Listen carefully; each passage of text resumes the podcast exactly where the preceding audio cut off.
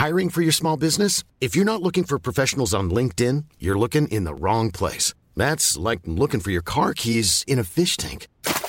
LinkedIn helps you hire professionals you can't find anywhere else, even those who aren't actively searching for a new job but might be open to the perfect role. In a given month, over 70% of LinkedIn users don't even visit other leading job sites. So start looking in the right place. With LinkedIn, you can hire professionals like a professional. Post your free job on linkedin.com slash people today.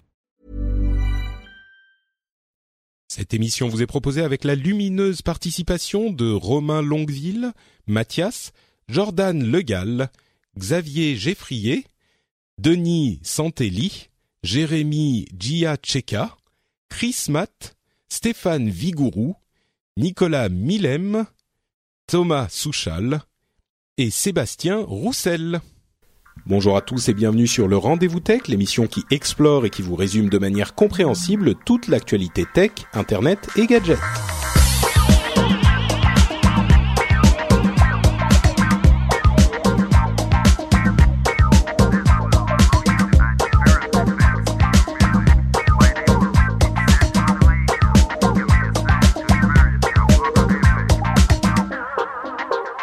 À tous et bienvenue dans le Rendez-vous Tech. Rendez-vous Tech, euh, on est en juin et j'allais vous donner le numéro de l'émission si je le retrouve. C'est le Rendez-vous Tech numéro 161 où on va vous parler en détail de la WWDC, la conférence des développeurs d'Apple qui a eu lieu cette semaine. On enregistre un tout petit peu en avance parce que la semaine prochaine, on a la l'E3 qui est une grosse conférence gaming qui va nous occuper absolument tout notre temps. Donc je fais le rendez-vous tech un tout petit peu en avance et en plus ça nous permet d'être là pour la WWDC. On a aussi des news sur Windows, sur Twitter, sur Facebook, sur Amazon, un petit peu de gaming en fin d'émission avec euh, des, des casques de réalité virtuelle qui ont été présentés et d'autres choses. Et on a pour nous accompagner dans cet épisode une un, camarade qui, qui visiblement ne me quitte plus puisque non seulement on fait l'émission aujourd'hui, mais non seulement on fait des rendez-vous jeux régulièrement ensemble, mais en plus on a on a travaillé à la préparation du prochain rendez-vous jeu qui a été décalé qu'on enregistrera la semaine prochaine avec le 3. J'ai nommé monsieur J.K. Loret. Je pense que les gens vont en avoir marre de m'entendre dans tes émissions, Patrick.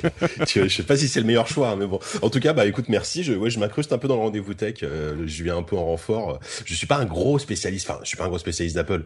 J'utilise plus d'Android que, d'iOS à la maison, mais euh, mais j'espère que j'aurai des choses relativement intéressantes à dire en tout cas. Bah, et ce qui est, c'est bien, tu vas pouvoir jouer le rôle du, du fan d'Android qui Ouais, va nous dire ça. toutes les deux phrases. Oh, mais ça, on l'a déjà sur Ça, Android déjà depuis sur des années. J'ai Voilà. préparé chaque, punchline, enfin chaque, chaque news que t'as préparé, j'ai un, j'ai un argument, j'ai un contre-argument. Très bien, très bien, j'ai hâte. Et pour nous accompagner aussi, on a euh, le sieur Stéphane Le Boisselier qui officie de temps en temps sur euh, Geeking et avec qui on a fait le live Geeking euh, euh, qui a été euh, géré de main de maître par Cédric Bonnet pendant la conférence WWDC elle-même et qui en plus est un développeur euh, Apple, développeur d'app Apple. Comment vas-tu Stéphane? Eh ben ça va très bien. Ouais, moi je suis là au cas où ils en aient effectivement marre de ton colocataire. C'est bien, Le tu yin peux et nous le yang. apporter- Voilà, C'est ça. Non, moi je je ferai pas le fanboy non plus, hein, parce que quand même j'essaye toujours de rester euh, objectif. Oh, les fanboys, on les laisse pour euh, d'autres émissions. Nous, on est tout à fait objectifs et sérieux, évidemment, en permanence, 100%. On n'en doute pas. Oui, exactement. Tu sais, c'est euh, c'est c'est marrant parce que je ah bon, je, voulais parler d'un tout petit truc comme je le disais, je suis euh, encore en direct de la Finlande Euh, et c'est marrant, il y a des gens qui qui me disent "Ah, mais c'est bien, t'es en vacances tout ça." Je crois que j'ai jamais autant travaillé depuis que je suis arrivé en Finlande. c'est les joies du euh, du télétravail, mais il se passe tellement de trucs entre la WWDC, le 3 et d'autres choses qui sont passées. J'ai jamais autant bossé, j'en peux plus. Mais du coup, pour me détendre, je vais dire un petit mot avant de lancer l'émission pour faire plaisir aux, gens qui euh, qui ont l'habitude de m'entendre parler en tant que vrai citadin, euh, de vrai Parisien et, et les, les campagnards. Je sais qu'il y en a qui nous écoutent. En fait, avant de commencer l'émission, euh, comme je suis à la campagne finlandaise, vraiment un petit peu reculé, euh, je suis allé euh, chercher de l'eau au puits. Figurez-vous. Donc euh, ça, ça, ça a été le moment euh, bucolique de, de- du début de journée. C'était le mode Charlie Ingalls. voilà, exactement, exactement. Espèce de retour aux sources, euh, magnifique. Avec ton Apple Watch à la main, au poignet. Mais oui. non, mais le pire, j'en parle de temps en temps dans, dans les émissions, mais euh, non seulement là, je suis à la campagne et j'ai mon Apple Watch et euh, tous mes ordinateurs et tous mes téléphones et tout, euh, mais en plus on capte super bien ici. j'ai pris un abonnement qui donne quelques gigas de données par an à l'étranger, y compris en Finlande. Donc j'ai mon téléphone et ça capte. Bon, là j'ai que la 3G, mais ça capte en 4G aussi ici et je suis connecté en fibre. Oh, et je suis vraiment, mais ah vraiment au milieu de nulle part, quoi. Bien équipé, quoi. Ah ouais, donc le déploiement du, net et de la fibre est, meilleur euh, en, Finlande qu'en France, a priori euh Bah oui, euh, en tout cas... Après, le pays est plus petit, mais bon... Bah, bah je pense pas qu'il connecte tout au nord, tu vois, ah là où ils il dorment sous les aurores boréales. Je suis pas sûr qu'il y ait, y ait non plus la fibre, mais mais par contre là, on est vraiment à la, à la Cambrousse et la, la connexion j'ai, c'est en fonction de, de où je suis, je monte jusqu'à 80 up, 80 down, tu vois. Ah oui, ça va et, et la, la, la 4G euh, capte aussi très bien. Donc euh, non, ça m'a amené à une vraie ça m'a amené à une vraie réflexion sur la nature de l'infrastructure du net et les opportunités que ça peut donner de développer euh, l'activité économique de régions rurales qui sont désertées. On sait c'est un gros problème en France et euh, pour certaines personnes, évidemment, ça marche pas pour tout le monde, mais pour certaines personnes qui peuvent se permettre du télétravail, euh, peut-être 80% du temps, et puis euh, on a un bon réseau, réseau ferroviaire en France, donc on pourrait aller au siège de l'entreprise ou là où il faut aller une fois par semaine, une fois toutes les deux semaines. Et c'est dommage, on est très en retard sur le télétravail, et enfin très en retard. Je ne sais pas si d'autres sont très en avance, mais c'est vrai qu'en France, le télétravail c'est encore un petit peu suspect, mais avec une vraie infrastructure internet de celle du type de celle que j'ai ici, ça pourrait permettre de développer des choses euh, vraiment intéressantes au niveau économique. Je crois qu'il y a, on s'est un petit peu perdu. Euh, c'est marrant, j'en parlais dans une émission anglophone euh, il y a quelques jours. On, on, avait le rêve de du pays connecté il y a quelques années. Euh, on va dire au début des années 2000 et je crois qu'au fur et à mesure qu'on était en train de connecter euh, que c'est devenu une chose du quotidien internet on a un petit peu oublié ce rêve d'un pays entier entièrement connecté et, et, je pense que c'est dommage parce que ça amène énormément d'opportunités euh, vraiment euh, économiques dont on aurait besoin aujourd'hui pour euh, repeupler certaines régions, pour euh, endiguer la, la, fuite des, des, habitants avec des villages qui meurent et ce genre de choses. Et c'est, je pense que d'ici je sais pas, là, ça fait 30 ans qu'on commence à installer Internet. D'ici 20-30 ans, euh, j'espère que ça sera euh, totalement euh, universel. Peut-être que ça sera plus simple avec des connexions sans fil, des connexions cellulaires. Mais c'est, c'est, il faut pas, enfin, c'est dommage de prendre du retard parce que ceux qui prennent du retard vont en souffrir économiquement parlant, je pense.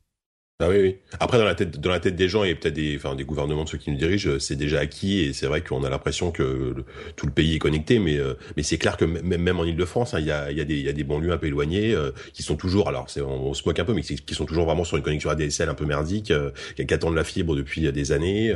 et après, je, pense clairement ce qui, ce qui va jouer, ce qui va faire la différence, c'est la couverture 4G qui se développe et, et peut-être qu'à terme, on n'aura plus besoin finalement de, de fibrer un immeuble et qu'une connexion 4G voire 5G suffira largement. Euh, moi, je sais que je, je viens de passer en VDSL, hein, mais jusqu'à il y a pas longtemps, en fait, j'avais un meilleur débit avec mon téléphone en 4G que euh, avec ma connexion internet à domicile. Alors pour, pour reprendre un peu ce que tu disais, Patrick, euh, faut savoir, la, la, Finlande a toujours été vraiment très en avance. Euh, moi, je me rappelle donc quand j'étais encore étudiant en 95, donc j'étais à l'IUT à l'époque et on pleurait de la bande passante qu'avaient les Finlandais euh, déjà à l'époque sur leur serveur FTP, etc. Et quand les premiers outils de peer-to-peer sont apparus, euh, t'essayais forcément de choper un gars en Finlande, quoi. Parce qu'ils avaient une infra déjà à l'époque qui était nettement supérieure, euh, nettement supérieure à la nôtre. C'est sûr.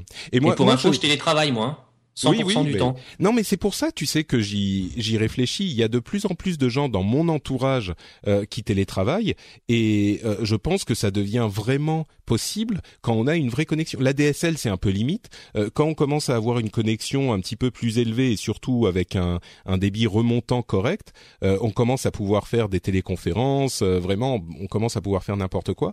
Et c'est vrai que peut-être que ce qui changera euh, les choses à ce niveau-là, ça sera pas forcément la 4G, mais peut-être si on voit un petit peu plus loin la 5G, la 6G, parce que déjà avec la 4G, je vois ici en Finlande, encore une fois, hein, je prends cet exemple, mais il est parlant, euh, on a des connexions 4G qui sont euh, sans limite de données. les différences de prix sont pour la vitesse, mais il n'y a pas de illimité à 1 giga, illimité à 5 gigas ou quoi que ce soit, c'est illimité tout court.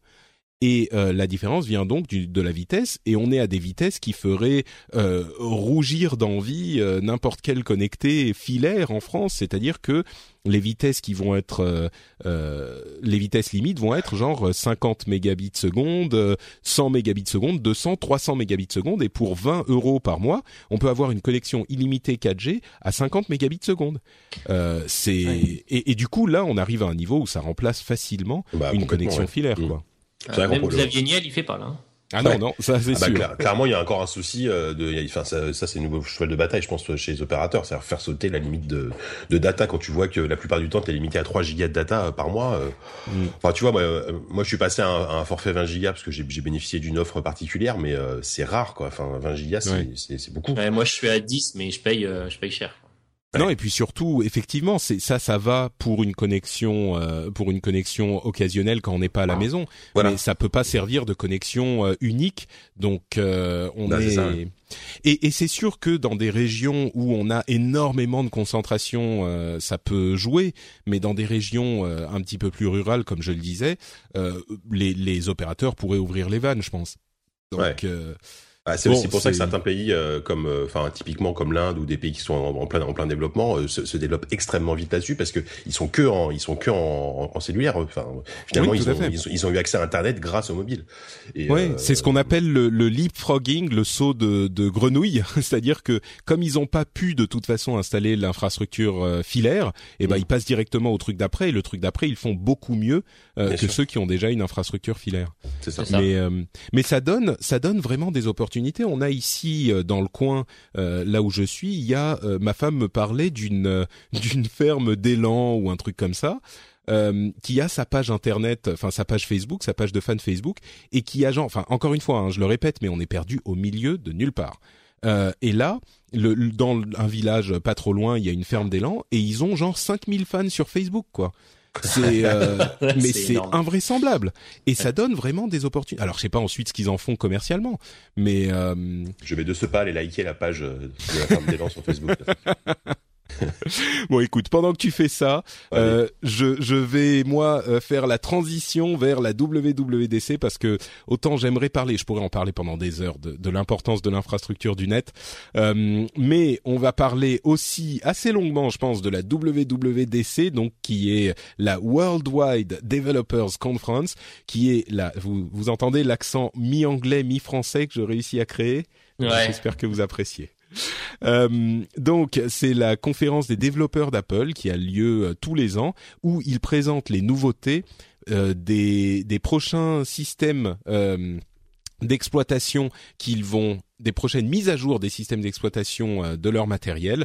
Alors en l'occurrence, on parle de trois OS principaux macOS 10, iOS 9 enfin macOS, iOS et euh, WatchOS. On a aussi une petite, euh, un petit One More Thing sur Apple Music qu'on va détailler également. Et avant de se lancer dans les nouveautés de, euh, de chacun des systèmes d'exploitation, qui nous donnent vraiment, comme pour Google I.O., hein, on l'avait on l'avait mentionné la semaine, l'épisode précédent, et euh, euh, Microsoft Build il y a quelques mois de ça. Euh, ce sont des, conférences qui donnent le ton sur les mois et les allez l'année à venir. et un petit peu de la même manière, on avait beaucoup de de temporisation, on va dire, dans ces dans cette conférence. Euh, les présentations qu'ils ont fait ne montraient pas d'énormes nouveautés incroyables, euh, complètement mind blowing, euh, incroyables, révolutionnaires. Je crois qu'ils n'ont pas utilisé le mot révolutionnaire une seule fois d'ailleurs, ce qui est assez rare chez Apple. Il y a, il y a, eu deux trois change world changing quand même. Oui. Pendant, pendant la conf, ça c'est quand même un classique. C'est vrai, c'est vrai. Mais mais pas, on n'a pas eu droit à la tête de Johnny Ive euh, qui avec du amazing. Ouais, c'est ça, c'est ça. Euh, et donc, avant de se lancer dans les nouveautés, j'aimerais parler du ton de la conférence elle-même. que, bah, avant de, de, de, dire ce que j'en ai pensé moi, qu'est-ce que vous avez pensé du ton, du style de la conférence dans son ensemble? Je sais que vous l'avez vu tous les deux. Vas-y Stéphane. Tu veux que j'y aille? Euh, Bah écoute, différent. Euh, effectivement, c'était beaucoup plus drôle que d'habitude. Il y avait, il y avait des blagues, alors qui, qui, étaient plus ou moins drôles, mais il y avait des blagues. il y avait une tentative de blague.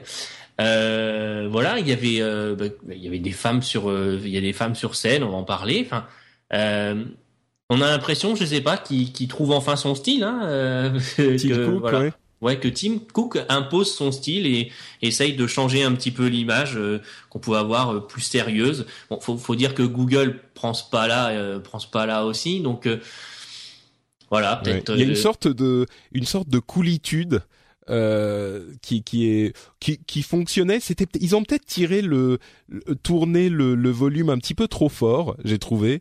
On avait l'impression qu'ils en faisaient un petit peu trop. Euh, pas pas beaucoup trop, mais un tout petit poil. C'était juste à la limite, quoi, juste au-delà de la limite. Il s'essaye à ça. Hein. Je veux dire, euh, à une époque, t'aurais jamais vu un Eddie Q sur scène avec son ventre bedonnant, la chemise à moitié ouverte. Hein. Enfin, c'était pas possible. Hein.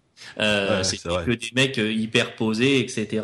Euh, L'intervenant là qui parle de l'Apple Watch, j'ai oublié son nom. Je m'en C'est Kevin Lynch, non? Euh, avec les lunettes là qui a une tête de nerd, mhm. c'est pareil, mhm. tu l'aurais pas vu lui avant, hein, euh, voilà. Ah, lui c'est le plus nerd de tous, euh, en tout cas qui est monté de, qui est, par, par les gens qui sont montés sur scène quoi. Voilà, clairement. Donc après moi je trouve ça bien parce que ça montre aussi que chez Apple il n'y a pas que des des Johnny Ive, des des Steve Jobs, des Tim Cook, il y a aussi des gens plus normaux, voilà. Enfin je. C'est vrai. Tu, et toi, t'en as pensé quoi, Jika Bah moi, c'est vrai que pareil, hein, j'ai trouvé ça assez détendu. Bah déjà le sketch en ouverture, bon, euh, ça ils le font à chaque fois, non? Je, je sais non, plus. Non, non, C'était peut-être qu'il y a eu un petit truc vaguement euh, comparable une fois. Euh, j'en ai le vague souvenir, mais c'est vrai que ce sketch, qui était un vrai sketch, ah ouais, vraiment un truc de cinq minutes avec des blagues, des des plutôt, ouais, plutôt plutôt réussi. Et mais moi, ce qui ce qui m'a impressionné une fois de plus, peut-être même encore plus que d'habitude, c'est le côté rockstar qu'ils ont quoi. Enfin, c'est fou. Les, les mecs arrivent sur scène, Tim Cook arrive sur scène, mais t'as l'impression que c'est que c'est euh, que c'est Mick Jagger quoi. Enfin, ouais, c'est Bono. c'est fou quoi. Il y a, il y a vraiment un, enthousiasme. Bon, c'est un, public américain, etc. Et puis c'est un public qui est déjà à leur cause. Mais il y a un enthousiasme complètement fou que, mm. que, que, moi je vois pas ailleurs chez les autres quoi. Même chez Google, t'as pas t'as pas cette espèce d'ambiance euh, festive euh, qui peut y avoir, qui, qui y a chez Apple quoi. C'est ça, ça c'est vraiment impressionnant je trouve. Ah, c'est depuis c'est depuis le début d'Apple. Hein. Enfin, si tu regardes ouais, la première de Steve Jobs, c'est comme ça quoi, tout le ah temps. c'est impressionnant. Mm. Moi, je crois que je crois qu'il y a quand même un certain enthousiasme chez chez Google, peut-être un poil moins chez Microsoft, qui est un petit peu plus corporé souvent. C'est plus, euh, sérieux. on parle du public, hein, mais euh, mm. mais chez Google, je trouve qu'il y a un certain enthousiasme quand, même. il réussit à ils réussissent à créer cet attachement émotionnel. C'est sûr qu'il est plus, sans doute plus fort chez Apple, mais euh, moi que ce soit Apple ou Google ou même Microsoft, je comprends un petit peu ce sentiment parce que comme j'en parle de temps en temps, pour moi, ce cette période de l'année avec les conférences d'Apple, de Google, de Microsoft, les conférences gaming, c'est mon, mon championnat du monde, tu vois. C'est le, truc qui m'excite. J'ai, hâte de voir les, les, les conférences. On en parle sur Twitter. C'est, là que je me rends compte que je suis un vrai super nerd, quoi. Mm. Mais, euh, mais c'est pour moi, c'est aussi excitant qu'un Super Bowl, qu'un, championnat du monde. C'est ça qui me, ah qui me fait vibrer. donc, euh... T'es pas le seul, hein, quand tu vois que les places, elles partent maintenant en moins d'une heure. Euh, oui, c'est sûr. Enfin, c'est une catastrophe. Hein. Moi, je connais des, des développeurs américains euh, qui sont des développeurs, euh, enfin, plutôt connus là-bas euh, ils n'ont pas réussi à avoir de place. Hein. Ils vont à la hmm. AltConf qui est juste en face euh, parce qu'ils n'ont pas de place pour la WWDC. Quoi. Bah, vu le, le poids qu'a aujourd'hui Apple euh, dans ces, ces environnements, euh, on peut comprendre qu'effectivement dans ce genre de, de, conférences, qui sont des conférences professionnelles où il n'y a pas non plus, ça doit être quelques milliers de places. Euh, effectivement, il n'y a pas, c'est pas non plus des conférences grand public où on a 200 000 visiteurs ou ce genre de choses. Donc, non. Bon, parlons un petit peu, euh, parlons bien, parlons logiciel, parlons Mac OS 10, c'est 10.11, c'est ça? Mm. Je crois. Euh, Mac OS 10.11 El Capitan. El Capitan. Alors El Capitan, euh, pour ceux qui ne le savent pas, c'est euh, une montagne à l'intérieur de Yosemite. Et Yosemite était l'ancienne version de macOS 10, donc macOS 10.10. euh, c'est assez cohérent avec leur nomenclature précédente où ils avaient les grands chats. Et quand ils faisaient une version qui était une version euh, de, stabilisation, de correction de bugs, d'optimisation avec simplement quelques petites nouveautés logicielles, quelques petites nouvelles fonctionnalités, il passait d'un grand chat à la variation du grand chat, genre de léopard à snow léopard, de lion à mountain lion. Euh, donc là, on peut imaginer qu'à l'avenir, il y aura des lieux euh, emblématiques de la Californie pour les grosses versions et puis un truc lié à ce lieu euh, pour la version si c'est une version d'optimisation. En l'occurrence sur macOS 10 El Capitan. Je crois qu'il faut le dire comme ça à chaque fois. Hein. C'est mmh, obligatoire. Si, tu mets pas l'accent, c'est pas, bah oui. ça va pas. Quoi. Donc dans euh, macOS 10 El Capitan, il y a euh, deux ou trois fonctionnalités, ça va aller vite. Hein. Euh, une recherche très améliorée dans la fonction de recherche Spotlight, qui commence à venir taquiner, à mon sens, la recherche Google. Il y ils ajoutent tellement de choses dans cette recherche quand on fait commande espace qui est très facile accessible de n'importe où dans euh, l'OS que il est possible que ça commence à devenir une alternative à terme, hein, pas encore, mais on sent qu'ils viennent taquiner Google. On a Split View euh, Split View qui est une fonctionnalité qui permet d'afficher euh, deux applications euh, sur une moitié d'écran chacune très facilement. Et là, je disais que JK allait nous faire le le le le contre la contrevoix Android, mais j'entends déjà les fans de Windows qui qui nous disent que cette fonctionnalité mmh. existe déjà dans Windows depuis Windows 7, je crois. Euh, mais bon, c'est effectivement une fonctionnalité euh, qui est qui est qui est pratique. Euh, et on s'en rend compte que ce soit pour, on le disait déjà dans l'épisode précédent, Google, Microsoft et Apple font pour pour toutes leurs mises à jour d'OS là, des mises à jour où ils vont aller chercher chez les autres, chez les concurrents, ce qui fonctionne bien et ils viennent l'ajouter chez eux. Et je crois que vraiment, on ne peut pas accuser euh, aucun d'entre eux de faire de la copie. Enfin, si on peut, mais le truc c'est qu'ils se copient tous les uns les autres pour cette année. Ils ont tous décidé de faire une pause euh, d'optimisation et ils sont tous allés chercher les trucs qui marchaient bien chez les autres. Donc, euh, ils sont, c'est un petit peu une valeur universelle là cette fois-ci. Euh, et puis ensuite, euh, on peut faire du, du, du split view depuis exposé, etc. Et puis il y a, euh, ça c'est des termes qui vont vaguement parler aux utilisateurs de Mac, donc on va pas trop s'attarder, mais une meilleure gestion de l'interface utilisateur. et enfin, une amélioration des graphismes avec l'implémentation de Metal qui existait déjà sur iOS, qui a un accès direct au euh, matériel, aux puces euh, graphiques depuis mm. le système. C'était pas déjà le cas sur euh, OS 10, ça sera le cas maintenant. Ça permet d'avoir de meilleurs graphismes. C'est là qu'on a vu les développeurs de hum, ah comment il s'appelle ce jeu là Fortnite. Fortnite, voilà, c'est là qu'ils sont montés sur scène. Hein, c'est ça, c'est ça. C'est étonnant d'ailleurs parce que ça faisait des années que ce jeu a été annoncé, on n'avait pas vu grand chose, et là du coup on a eu une démo du jeu euh, alors qu'on avait finalement très vu, vu, très peu de choses. Euh, ouais, après c'est pas c'est pas non plus euh, c'est pas non plus le jeu que j'aurais montré pour démontrer la, la, la, hein, puissance d'un moteur. alors que en plus c'est c'est l'Unreal Engine 4 quand même qui est censé être un moteur qu'on voit, et là ça m'a pas non plus ça m'a pas non plus bluffé quoi. Je crois qu'ils avaient vraiment envie de montrer Fortnite. C'était la période dans leur plan marketing de, retour promotion de Fortnite. C'est ça. Euh, donc sinon, vous avez pensé quoi de d'OS 10 euh, et le Capitan bah, juste moi, en, excuse-moi, moi ça va être rapide en, tant que profane complet de macOS parce que bah, à la maison je suis sur, sur Windows. Euh, c'est vrai que c'est un OS qui mine de rien je trouve de plus en plus sexy et euh, et je, vraiment, enfin tout, toute cette petite, enfin toutes ces petites euh, nouveautés qu'ils qui, implémentent au fur et à mesure euh, font que c'est euh, hyper, bah, de plus en plus intéressant. Et moi je sais qu'à terme, je pense qu'un de ces quatre je passerai sous un MacBook pour pour pour pour chez moi. Quoi. Ouais. Il y a de ouais. Ouais, moi je suis, moi je suis un petit peu dans cette. J'ai fait le le saut parce que j'aime beaucoup les portables. Euh, j'ai fait le saut MacBook il y a quelques années déjà. J'en suis assez mmh. satisfait. Euh, J'avoue que pour la maison, je reste sur mon sur mon PC et j'ai hyper hâte d'avoir euh, Windows 10 que je trouve hyper réussi. Et mmh. déjà j'aimais beaucoup Windows 8, donc euh, je fais partie des rares qui sont qui sont fans. Euh, mais du coup, j'ai vraiment le cul entre, j'allais dire entre deux chaises, mais je suis aussi sur les services Google. Mais mmh. c'est vrai que le Mac. Ouais. Sur un environnement euh, mobile, enfin type euh, netbook, ultrabook, euh, macOS a vraiment plus d'intérêt pour moi que sur un, PC fixe. Ouais. Oui, oui, non, moi sur PC fixe, ça me, je me sens très restreint sur PC mm. fixe étrangement. C'est ça. Stéphane écoute, euh, moi j'utilise euh, un MacBook Air et sur mon bureau là, tu vois, là, vous voyez pas parce qu'on n'a pas les caméras, hein, mais euh, il y a deux écrans sur un iMac 27 pouces et j'ai un 29 pouces 21 neuvième LG sur lequel il y a un PC pour le boulot, hein, parce que voilà, pour le boulot j'ai aussi besoin d'un PC. Donc je travaille à la fois sur Windows 8 et sur macOS, et je peux te dire que l'écran qu'il y a en face de moi, c'est le macOS. bon, alors tu es le, le, principal qui va pouvoir nous donner son ton avis sur euh, El Capitan. Ouais, euh, alors enfin, c'est il n'y a pas, il y a rien de révolutionnaire. C'est une version mineure. Euh, il y a quelques, par contre, il y a quelques. J'aurais même tendance à dire il y a rien, mais bon. Non, alors c'est des points intéressants comme tu l'as dit dans Spotlight. Euh, c'est vrai qu'on peut lui parler comme on parle, euh, je sais pas, à son fils de 4 ans, euh, et il va retrouver des choses sur l'ordinateur. Donc ça, c'est relativement intéressant. Après, il y a les petits onglets qu'on peut épingler dans Safari que j'ai trouvé assez sympa. Euh, il y a, une, il y a la, split view qui va me servir parce que c'est vrai que euh, bah, aujourd'hui j'ajuste mes fenêtres un peu comme, euh, enfin c'est pas pas forcément pratique quand je veux comparer par exemple deux, classes de code ou des trucs comme ça. Donc là effectivement avec le split view ça peut me faciliter la vie. Voilà, rien de révolutionnaire, mais des petites améliorations qui petit à petit font quand même que, comme l'a dit Fika, euh, l'OS c'est quand même de plus en plus sexy. Voilà. Après, il y a des gens qui ont, je sais que j'ai des amis qui ont eu des soucis avec Yosemite euh, ça leur a pas mal euh, ralenti euh, leur Mac.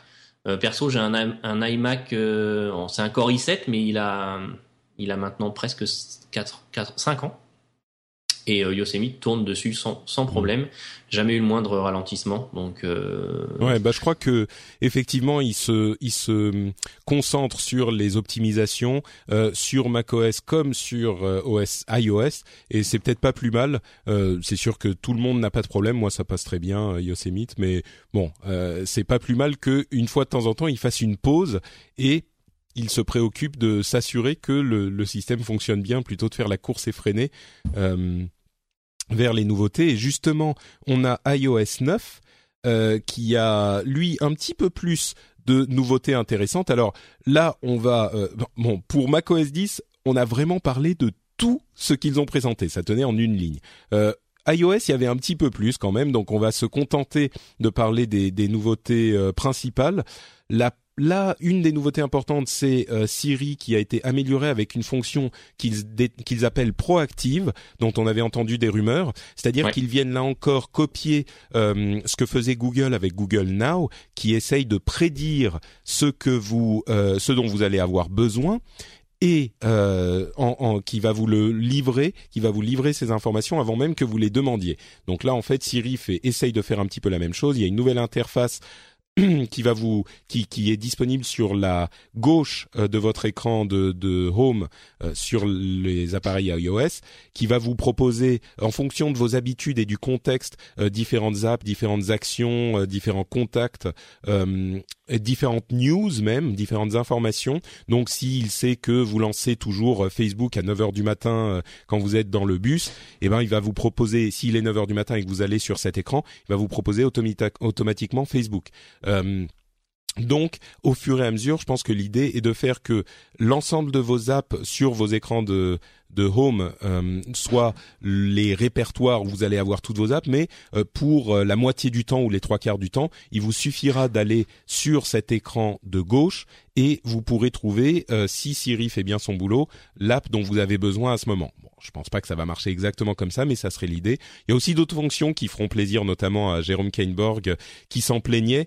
Le fait de pouvoir euh, rappeler les, de pouvoir vous envoyer un rappel pour partir pour votre prochain rendez-vous en fonction des embouteillages.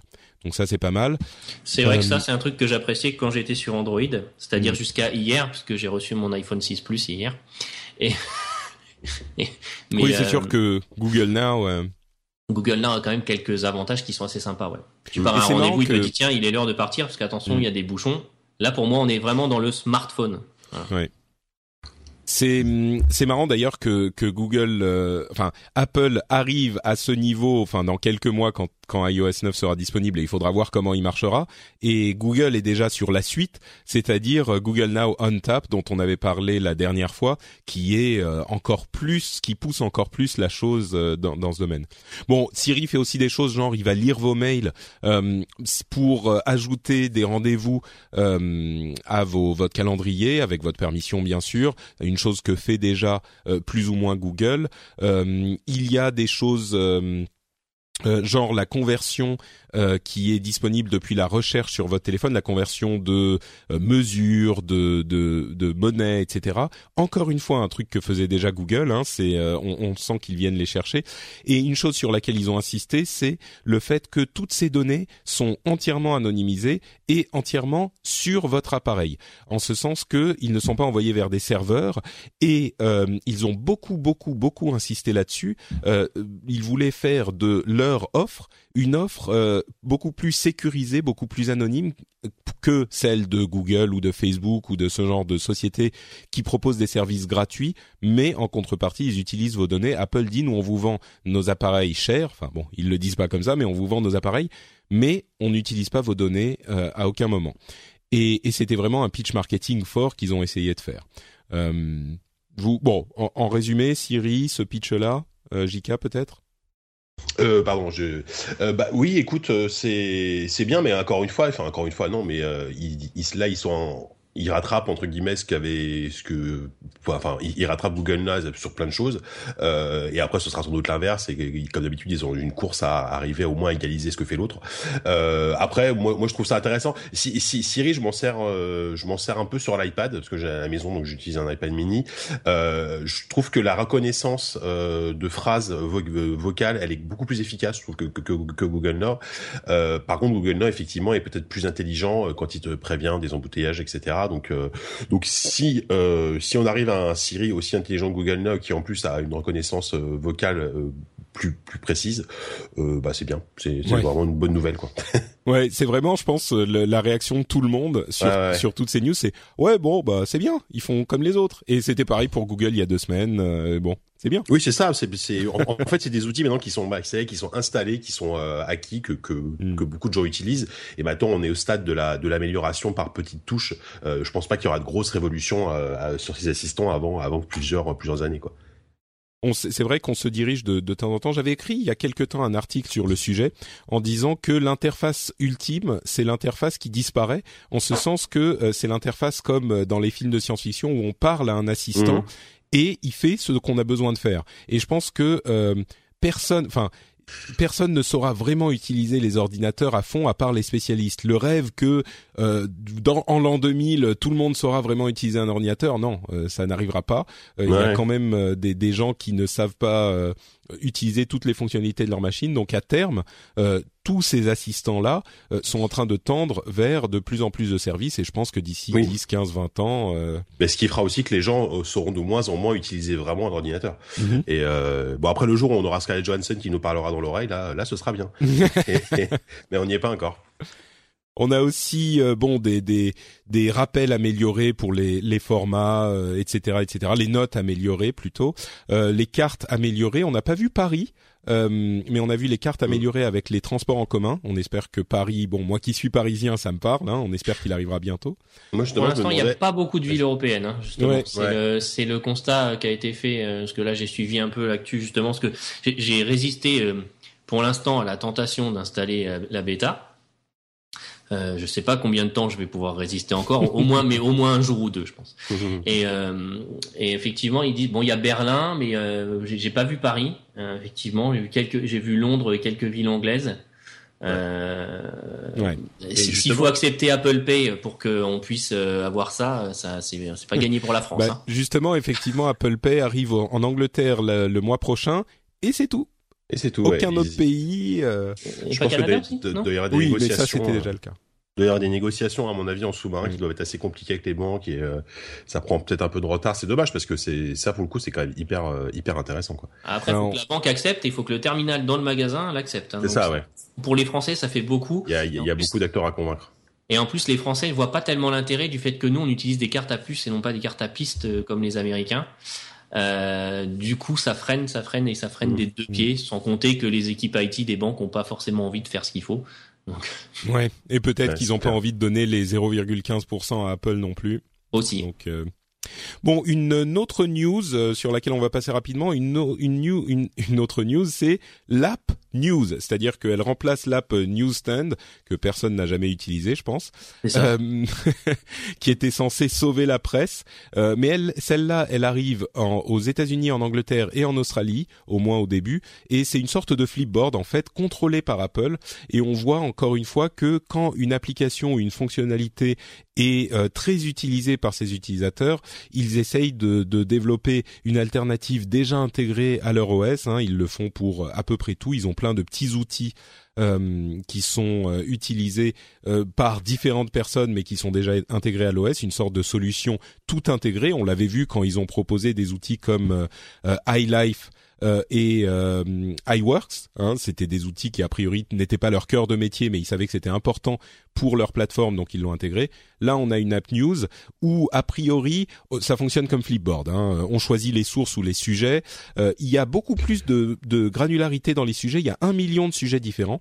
Donc j'imagine que, par exemple, pour parler d'un truc qui nous parle à nous, euh, si on parle de jeux vidéo, il va pas juste y avoir euh, jeux vidéo, il va y avoir jeux vidéo PC, jeux de rôle gratuit et puis euh, jeu, jeu euh, Xbox One et puis etc etc. Donc ça ça ça, ça a l'air intéressant comme au niveau des sources, en fait, c'est Apple qui choisit euh, des, des, partenaires où on peut ajouter n'importe quel. C'est ça que j'ai pas compris. Est-ce que c'est pas C'était pas très clair. Est-ce, est mais moi, moi, je pense que c'est des partenaires euh, qui vont devoir signer d'abord avec Apple. Enfin, par exemple, c'est, ça va pas être comme Feedly où on pourra rajouter euh, le son blog préféré ou. Euh, Alors, je crois qu'il y aura des deux. en pression, hein. ouais. Ah ouais. Je crois qu'il y aura des deux. Euh, ils n'ont pas été très clairs sur le sujet, mais ils ont dit qu'ils voulaient que tout le monde y ait accès. Donc, je crois qu'il y aura un petit peu des deux. Mais effectivement, on, on, on, verra ça un petit peu plus tard. Et de mmh. toute façon, mmh. c'est qu'aux États-Unis. Enfin, c'est pas encore en France euh, aujourd'hui. Donc euh, mm.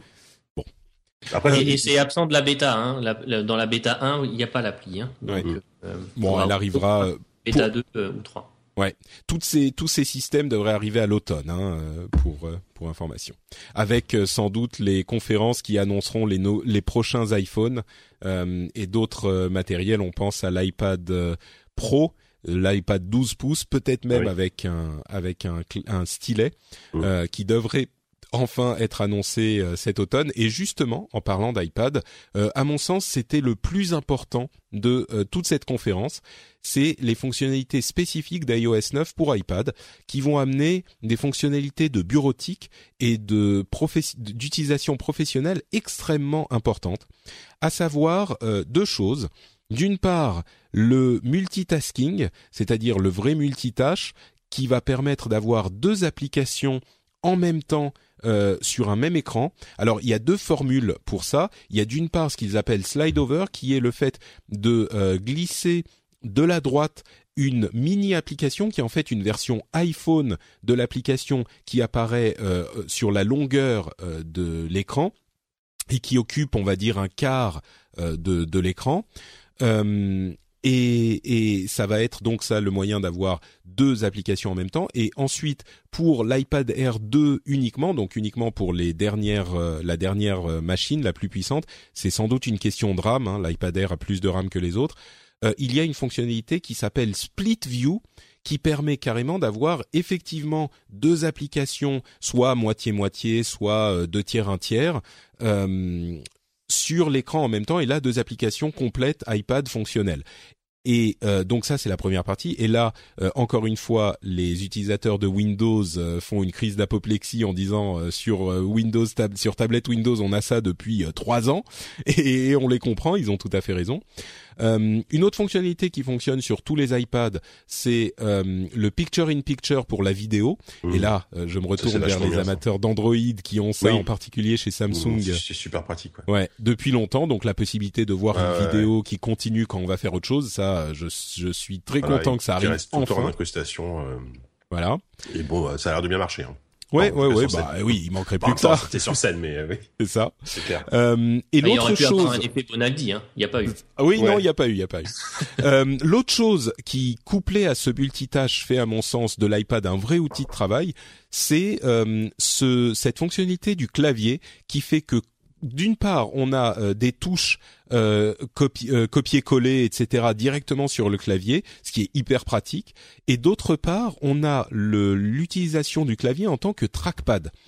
Euh, C'est-à-dire que quand on pose deux doigts sur le clavier, il se transforme en surface trackpad qui nous permet de déplacer le curseur dans le texte ou alors de faire une sélection et de faire une sélection euh, de déplacer la sélection dans le texte.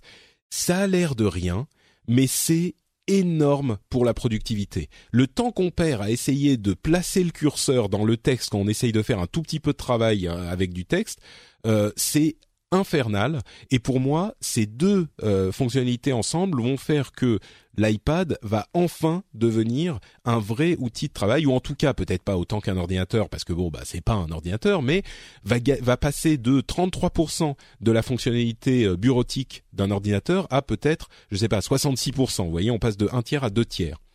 Et alors, on se doute que ça sera encore plus le cas avec un éventuel iPad euh, Pro.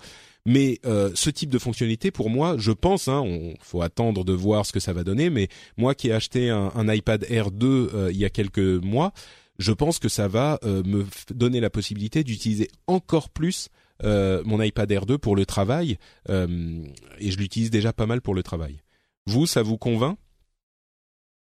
Bah moi oui, mais j'ai qu'un iPad mini première génération, donc euh, je vais pas pouvoir tellement l'utiliser. quoi. bah, Je crois que les fonctionnalités type slide over euh, et picture in picture vont fonctionner pour. Euh, Ouais, je, mini. alors je crois. Je, je vais peut-être mettre la bêta euh, pour voir. Mhm. Euh, le, voilà, le split view marche pas. Par contre, une grosse partie des autres fonctionnalités euh, marchent. Et c'est vrai que moi, le, picture in picture, ça, ça peut être sympa parce que je- clairement, je suis souvent, j'aime bien regarder une vidéo et faire autre chose en même temps. Et, bah, comme tout le monde, ouais. Voilà. Et, euh, et du coup, je pourrais le faire sur l'iPad et c'est pas plus mal. Ouais, c'est clair. Et c'est clair que clairement, il prépare l'arrivée de, de, de l'iPad Pro avec ça, quoi. Euh, et c'est le, le, le- franchement le système de, de clavier, enfin de, de, touchpad via le clavier, moi j'étais assez impressionné euh, parce que si vraiment ça, dé- dé- déjà, déjà j'ai toujours trouvé que le clavier virtuel de l'iPad était quand même assez euh, hyper précis. Euh, moi j'arrivais souvent à taper des, du texte avec. Et euh, si en plus on peut vraiment l'utiliser en touchpad de manière euh, assez assez intuitive, c'est c'est vraiment une très bonne idée. Ouais, et c'est marrant parce qu'on avait exactement cette fonctionnalité, mais exactement, hein, qui avait été euh, présentée en démo il y a peut-être trois ans ou quatre ans, peut-être même plus, par un, un développeur indépendant qui avait présenté ça en concept en fait. Et il disait ça serait tellement mieux pour travailler euh, Mm. d'avoir ce type de fonctionnalité que, euh, enfin, il avait montré une vidéo qui, qui était exactement comme ça. Et, et en fait, c'est bizarre parce que n'importe qui aurait pu implémenter ce type de fonctionnalité, que ce soit euh, Google, euh, Microsoft, c'est des Ouais, fonctionnalités qu'on avait vues.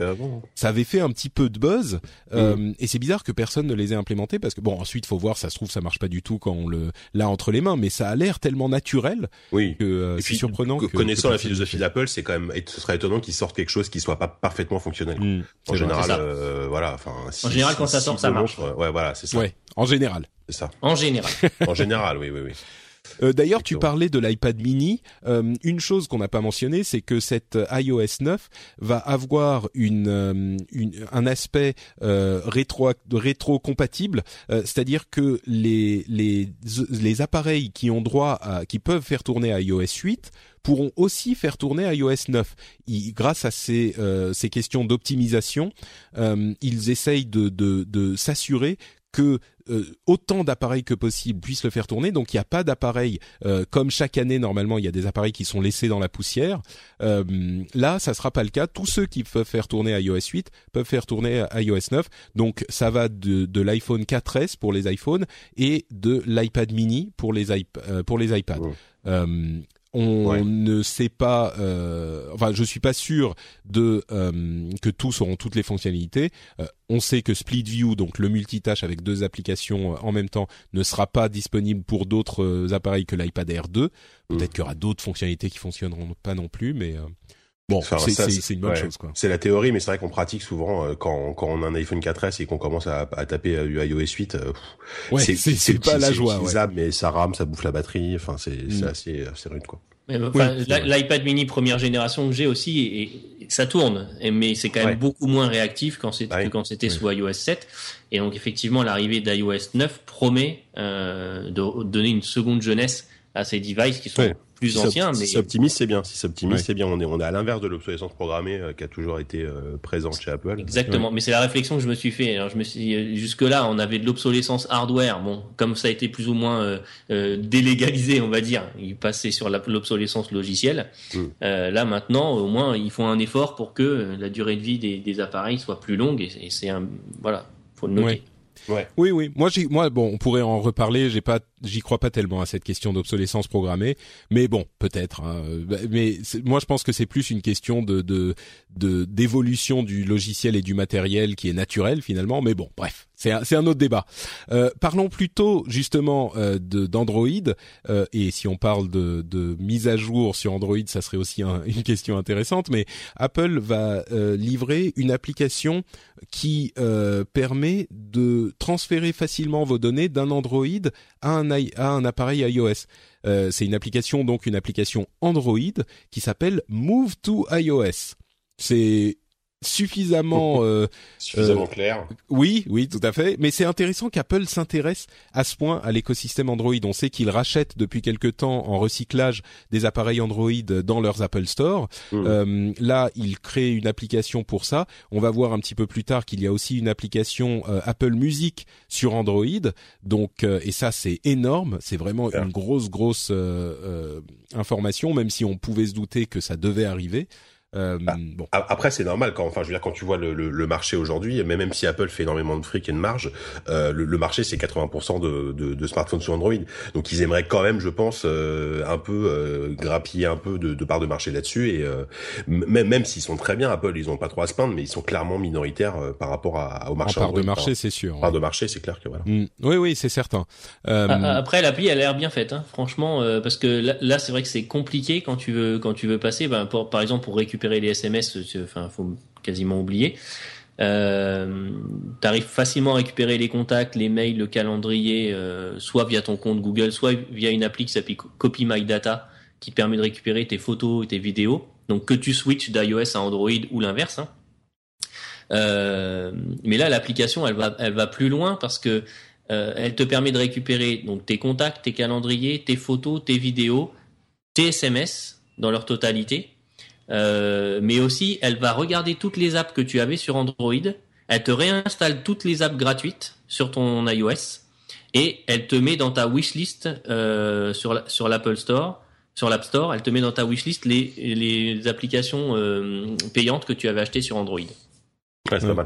Je trouve ça pas mal quand même. Sachant que quand tu as un smartphone Android, tu as forcément une carte mémoire de 64 Go et que si tu achètes un iPhone 6 à 16 ou 32 Go ou à 32 Go, bah tu vas te retrouver vite avec zéro espace disponible. C'est pas faux. Bon, euh, quoi d'autre, quoi d'autre euh, Des ah ça c'était une petite news marrante. Il semblerait que euh, iOS 9 autorise les développeurs à créer des ad blockers pour Safari. Je vais pas me relancer dans le débat sur les adblockers, mais moi ça m'a ça m'a amusé, on va dire. Euh, la possibilité d'utiliser Continuity. Euh, on sait que les adblockers c'est un gros problème pour les pour les éditeurs de contenu, mais bon, on va pas se relancer dans ce débat. Euh, continuity qui est oui, surtout que Allez, dernier dernier mot. Surtout que c'est marrant que euh, ils attaquent les, les, les publicités qui sont le cœur de de, de du combat de Google. Euh, donc ils aident à, à la, au mouvement anti-pub euh, et qu'ils aient aussi leur app Flipboard-like où évidemment ils vont proposer leur, j'imagine, leur plateforme iAd bah pour les pubs où là ça sera autorisé et contrôlé par eux. Donc Bon, bref, euh, Continuity euh, donc qui vous permet d'utiliser, de recevoir des appels euh, de votre téléphone sur votre Mac ou votre iPad qui va maintenant fonctionner à travers la connexion cellulaire. C'est-à-dire qu'avant, il fallait être sur le même réseau Wi-Fi pour recevoir un appel de votre téléphone. Euh, là, T-Mobile, en tout cas aux États-Unis, autorisera cette fonctionnalité qui fait que si vous oubliez votre téléphone à la maison et que vous avez votre euh, votre euh, iPad ou votre Mac ailleurs, euh, vous êtes allé au bureau, vous êtes au café ou quoi que ce soit, et si vous êtes connecté euh, en Wi-Fi quelque part, eh ben vous allez pouvoir recevoir votre coup de fil et vos SMS euh, de cette manière, même si votre iPhone est à la maison. Il sonne, il indique à votre votre iPad ou votre Mac qu'il a reçu un appel, et l'appel sonne sur votre ordinateur aussi. Ça c'est sympathique. C'est pas mal, ouais. Ça, ça ressemble un peu au, au, principe de l'application Push Boulette ou je rêve c'est un peu le même style, non Oui, sauf que là, c'est tout est intégré et push boulette. Je pense pas qu'il puisse transférer les appels. Non. Tu vois, il t'indique que il t'envoie une notification, mm. mais euh, oui, il faut quand même décrocher sur le téléphone. C'est ça. C'est ça. Après, moi, j'ai été étonné. Hein, sur mon iMac, il a 5 ans et, euh, et hier, j'ai reçu un appel et ça sonne direct sur le Mac. T'as rien à faire. Enfin, c'est comme toujours avec Apple, c'est toujours plus ou moins magique, quoi. Tu vois. C'est-à-dire que j'ai mon téléphone à côté sur le bureau. D'un coup, le téléphone sonne et je vois que ça sonne sur mon Mac. Ah ok bon bah, ça marche alors la fonctionnalité tu vois. Bah pareil euh, c'était c'était pareil pour moi ouais. Juste si on je, t'embête hein, on, on, va on va déborder mais j'aurais bien voulu juste qu'on parle deux secondes de Swift. Ah vas-y vas-y oui il y a pas de voilà. souci. Hein, parce que dans les pour moi c'est quand même une des une des grosses innovations d'Apple et dont dont personne ne parle. Bah vas-y, parle-nous-en. Euh, Explique ce que c'est parce que. Alors Swift, en fait, c'est le c'est le nouveau langage de programmation euh, qu'a qu'a sorti Apple euh, maintenant il y a un an. Donc à la, à la, à la dernière WWDC, hein, ils nous ont annoncé ça. Euh, alors c'est un langage qui est relativement jeune, donc il y a encore des il y a encore des lacunes, mais c'est un langage, bah, on va dire nouvelle génération. Alors pour ceux qui connaissent un peu, c'est un peu dans les, dans l'état d'esprit de Ruby, c'est-à-dire qu'on a des fonctions assez simples, assez explicites. Je veux dire, si tu parles anglais, tu connais la fonction quasiment quoi. Et, euh, et euh, c'est un langage très puissant et avec un code très concis. Et franchement, je suis je suis archi fan.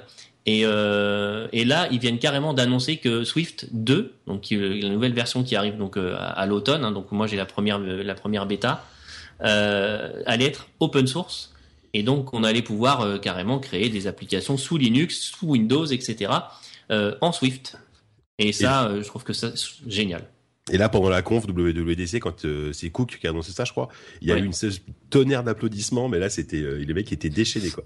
C'est énorme, si tu veux, parce que par exemple, moi, j'utilise pour tout ce qui est web, j'utilise du Ruby on Rails parce que euh, le Ruby est un langage qui, est, ben, voilà, qui, qui ressemble à, à, Swift. Enfin, c'est Swift qui lui ressemble, parce qu'il existe, il est bien plus vieux, bien plus mature. Euh, demain, ils me font du Swift on Rails. Clairement, je vais me poser la question. Qu'est-ce que ça veut dire on Rails Qu'est-ce que c'est euh, la, la, différence? En fait, le, enfin, le, Ruby c'est le langage et on Rails c'est la déclinaison avec toutes les API web euh, qui permettent de créer des langages web avec euh, tout ce qui est classe d'abstraction vers les bases de données, etc., etc. Et la possibilité d'ajouter des modules qui sont déjà développés. donc c'est sur les rails, c'est Ruby, mais on te met sur les rails pour développer tes applications. Euh, demain, moi, s'ils me font ça en, Swift, clairement, je, risque de faire les deux dans un premier temps et peut-être après de lâcher, euh, même de lâcher Ruby. Euh, c'est voilà. Donc, je, suis, je, suis en train de faire des formations justement pour Swift pour essayer qu'en France ça se développe un peu plus parce que beaucoup veulent rester sur Objective C. Faut quand même savoir qu'Objective C, le but d'Apple, s'ils ont développé un nouveau langage, c'est pas de le garder pendant ad vitam aeternam. Hein. Objective C, c'est, je me souviens que quand j'étais en IUT d'informatique, il y a 25 ans maintenant, euh, c'était la nouvelle, bon presque 25 ans, c'était le nouveau langage à la mode euh, qui commençait à, et c'est vrai que Objective C par rapport au C normal, c'est déjà euh, le jour et la nuit, mais bon c'est vrai que ça a plus de 20 ans comme langage. C'est déjà très très bon. Le problème c'est que la syntaxe était quand même relativement complexe hmm. pour déclarer une variable ou une instance de classe, ça, ça te prenait, cette, enfin la ligne de code. Enfin si un jour tu as l'occasion d'aller voir la formation que j'ai fait il y a pas longtemps, tu pourras aller voir. c'est le jour et la nuit Enfin, tu, hmm. tu, diminues, tu diminues les instructions par deux en termes de longueur, euh, et c'est beaucoup plus naturel. Quel intérêt du coup pour Apple de, de l'open sourcer, de le rendre disponible à tout le monde, pour tout le monde aussi facilement ce, leur langage, alors qu'ils sont généralement très fermés? C'est pour le rendre, enfin pour le rendre populaire. Alors je sais pas. Après, il y a certainement une stratégie. Il faut quand même savoir que Swift aujourd'hui est, est, classé à la 22e position des langages les plus aimés par les développeurs. Euh, quand tu sais les centaines de langages qu'il y a, euh, sachant que les premières positions, hein, c'est PHP, euh, etc. Donc qui est du web qui est accessible quand même à une plus grande majorité. c'est déjà énorme parce que c'est un langage qui est sorti il y a un an. Donc Aujourd'hui, c'est Swift 2 avec certaines améliorations. Je suis en train de lire le, la première version du livre qu'a sorti Apple sur les, les, améliorations en Swift 2. Enfin, ça, le rendre open source, enfin, c'est un langage qui risque d'exploser. Oui, mais qu'est-ce que ça leur apporte à eux, à Apple?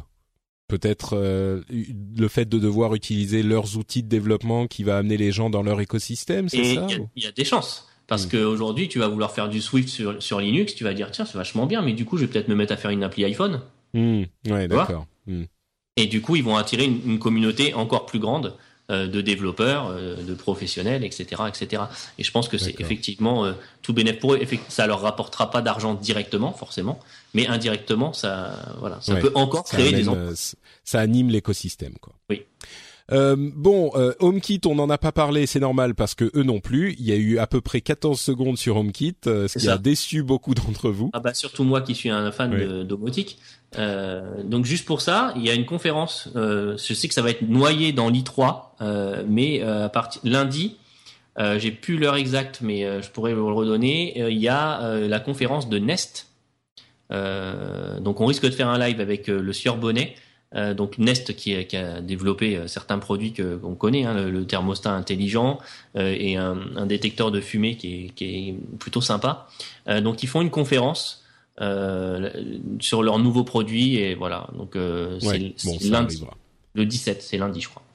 Euh, allez, on avance. Watch OS 2, donc les améliorations de l'Apple Watch. Euh, quelques petites choses, des applications natives qui tourneront directement sur la montre elle-même. Euh, on peut, les développeurs étaient contents. On peut s'inquiéter de l'impact sur la batterie, mais ça, on verra quand ça sera sorti. Euh, L'application, euh, pardon, l'accès aux complications qui sont ces petits éléments d'interface euh, sur la, la watch face principale de, de la montre désormais accessible aux développeurs aussi.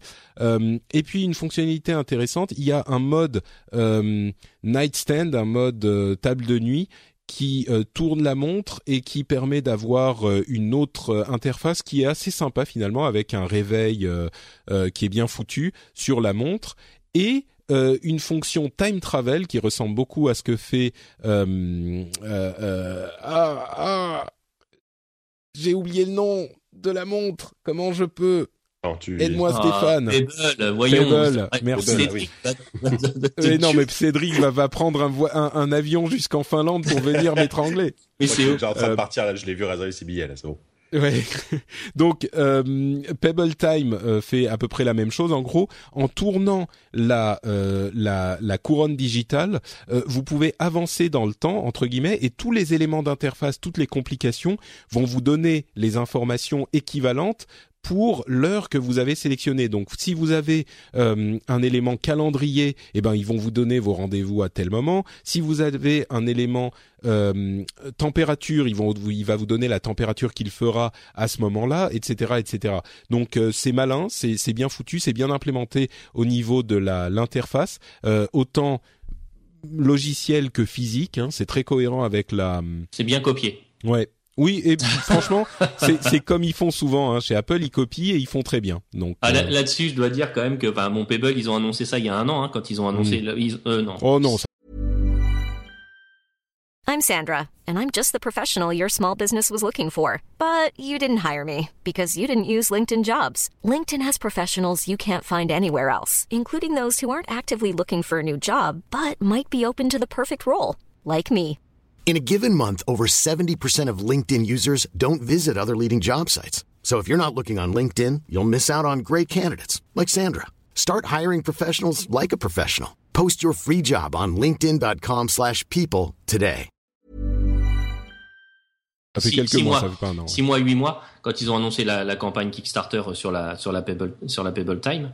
Euh, bon bah voilà, ils ont repris la fonctionnalité euh, et, et, comme d'habitude ils l'ont fait en limite mieux et plus joli. Donc euh, voilà, très bien. Très bien pour eux. Moi je sais pas si ça me ça me convaincra de d'utiliser plus mon Apple Watch, mais bon, on verra. Et enfin Apple Music qui était leur One More Thing.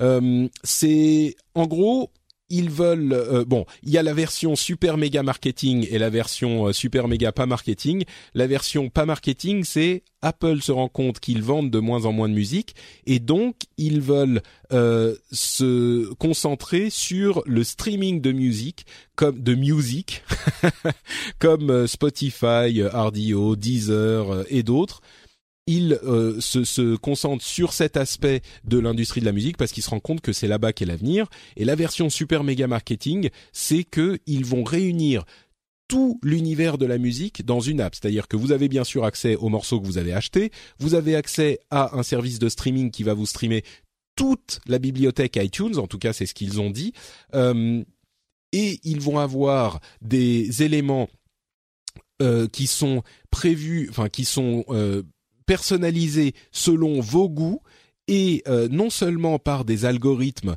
comme c'est le cas déjà chez des concurrents, mais aussi avec des euh, curateurs de musique, des, gens qui vont sélectionner de la musique euh, un petit peu de, de, de la même manière que, enfin exactement de la même manière que le faisait le service de Beats Audio qu'ils ont racheté à grands frais il y a quelques mois de ça.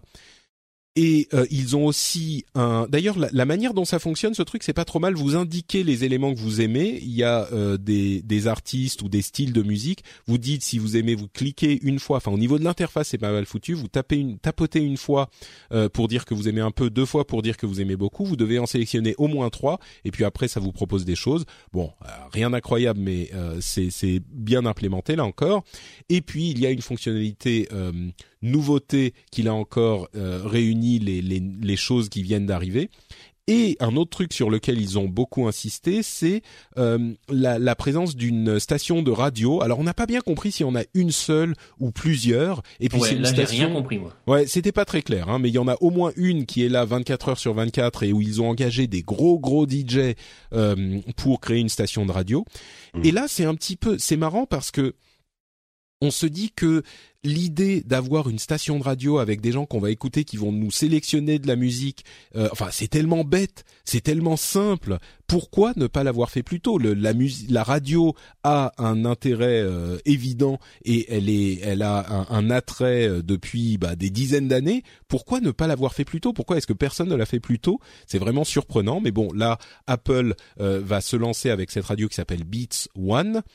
Et il y a encore un dernier élément qui est la partie connect, qui est pour simplifier hein, une sorte d'Instagram de la musique. Et là encore, on est, j'étais euh, euh, assez surpris que la chose n'ait pas existé auparavant. Je me plains depuis, je sais pas, des, des années qu'il n'existe pas de moyen simple de partager un morceau de musique qu'on aime bien. Moi, j'utilise une app qui s'appelle Soundtracking qui fonctionne pas mal, mais étant donné qu'il y a tellement de problèmes de droits et que l'industrie de la musique est tellement euh, accrochée à ses droits et ne veut pas lâcher même euh, un extrait de 10 secondes sans qu'on ait à leur payer machin, il n'y a pas eu la possibilité de créer un réseau social de la musique où on peut partager les morceaux qu'on aime et les écouter quand ils ont été partagés simplement depuis ah. l'intérieur de la musique. Sur Spotify, tu peux quand même. Hein oui, mais euh, c'est pas, mais c'est pas Spotify, c'est avant tout un truc de lecture de musique. C'est pas un truc de, enfin, je sais pas, l'interface de Spotify. C'est pas un truc social de partage, ouais. C'est pas pensé pour comme ça à la base, même s'ils ont enfin, moi, des moi, choses Spotify, après, euh. ouais. Spotify, je l'utilise clairement, je l'utilise que sur le Mac et le PC. Hein. Je hmm. l'utilise très très peu en mobile, ou alors juste pour écouter des playlists que j'ai déjà fait, parce que je trouve l'interface mobile pas du tout intuitive. On est d'accord, Spotify fait déjà énormément de choses. Mais à vrai dire, il y a plein de gens qui font énormément de choses que fait euh, Apple Music là. Mais mmh. l'interface, enfin l'interface de, moi je suis abonné sur Spotify depuis longtemps. Hein. J'aime beaucoup, je l'utilise. Mais l'interface, je n'y comprends rien. Et pourtant, je suis pas le dernier des, bah des, des, débutants en technique, quoi, en ordinateur et en ils ont ils ont ils ont enfin Spotify ils ont oublié d'embaucher des designers quoi. J'exagère mm. mais c'est un peu ça. Bah, moi enfin moi c'est pour ça que c'est pas que moi hein, vous êtes d'accord. C'est même bah, carrément des c'est des ergonomes là qui doivent ouais, voilà moi je suis parti de Spotify pour passer à Google Music parce que Google Music est très bien intégré à Android forcément. Et, euh, j'en suis très content tu vois. Oh je trouve quand même euh, ça va quoi par rapport à Spotify. Il troll, il troll. Je troll. Mais euh, donc voilà, s'il y a, et en plus il y aura évidemment un, les comptes des musiciens et euh, la possibilité pour eux d'ajouter bien sûr leurs morceaux, et ça, ça sera accessible à tout le monde. Mais euh, ils pourront ajouter leurs morceaux, ils pourront ajouter des photos, leurs paroles, etc., etc. et on, on, on, a bien rigolé avec le, en, en, se souvenant du réseau social Ping qui était lancé par Apple il y a quelques années, intégré à iTunes et euh, immédiatement, enfin je sais pas, peut-être un an et demi après, euh, euh, fermé parce qu'ils se sont rendus compte que ça marchait pas du tout, qu'ils s'étaient complètement plantés. On peut espérer que là, avec leur euh, section Connect de Apple Music, ça marchera un petit peu mieux. Mais en tout cas, la promesse d'avoir un, truc qui marche pour ça, elle est énorme. Euh, bon, il y a plein d'autres détails. Hein. Ça sera a priori disponible euh, le 30, juin. On, sur la, le site français, c'est bientôt et pas le 30 juin. Donc peut-être ah qu'ils seront un petit peu en retard, peut-être qu'ils se donnent de la marge, on verra. Euh, de toute façon, c'est lié à iOS 8.4. Hein, de toute oui, c'est ça. Mais mais bon, tu sais, ils peuvent lancer iOS 8.4 et ne pas avoir euh, la version, la, la, section euh, Apple Music en France encore disponible. et ce sera dispo sur Android à la fin de l'année, je crois, c'est ça, c'est ce qui est ou faut, Alors voilà, automne ou Grosse grosse annonce aussi. Euh, certains disaient mais c'est obligatoire parce qu'il faut qu'ils aient un marché aussi grand que possible. Évidemment, c'est comme quand ils ont lancé iTunes sur Windows, euh, c'était énorme, mais il n'empêche que c'est aussi énorme. L'application sera aussi disponible sur Android d'ici la l'automne, euh, également disponible sur Windows par iTunes. On ne sait pas pour Windows Phone.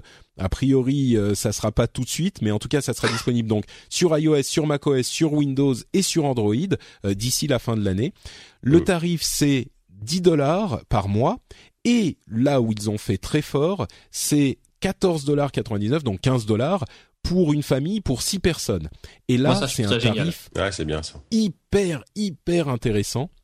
Bah, ils font euh, un peu un truc un peu à la Netflix. Enfin, Netflix, c'est pareil. Je crois que tu ah payes un peu plus cher et t'as le droit à quatre, euh, quatre connexions différentes. Ouais. Et, et c'est un peu pensé de la même façon, quoi. Mm, c'est pensé de la même façon. Mais déjà, tu vois, moi, le, franchement, le truc famille euh, Apple, je trouve ça génial parce que euh, les enfants veulent acheter euh, une appli. ça t'envoie, ils, ils, font la demande, ça envoie une requête à un des deux parents et tant qu'un des deux parents l'a pas approuvé, la carte bleue est pas débitée, etc. Enfin, déjà ça, c'est mm. c'est vraiment super. Et là, en plus, avec le le truc famille pour la, enfin l'abonnement famille pour la musique, franchement, là, je trouve qu'ils font très fort. En plus, comme ça, toute la famille a des iPhones et c'est fantastique. Bah, je pense que c'est évidemment euh, l'idée, hein, parce que 14, 15 dollars, 15 dollars, où on imagine que ça sera 15 euros. Bon, ça fait, c'est vraiment pas cher si tu as, euh, bon, personne va avoir six personnes ou peu de gens, peu de familles vont avoir six personnes à inclure. Ah, on sera quatre. Voilà, quatre c'est déjà quand même quelque chose. Et, puis j'imagine que tu peux peut-être, je sais pas comment on peut intégrer un pote qui est genre euh, fait partie de la famille, mais bah, pas vraiment. Voilà, tu, dis en fait, tu mets un, un compte iTunes, partage le truc et puis voilà quoi il suffit de mettre le compte iTunes de ton pote comme étant un membre de la famille. Voilà, c'est tout. Donc, euh, ouais. Par contre, s'il achète des apps, ça sera avec ta carte bleue. Donc, attention, il faut faire C'est un peu à double tranchant quand même, hein. effectivement, effectivement.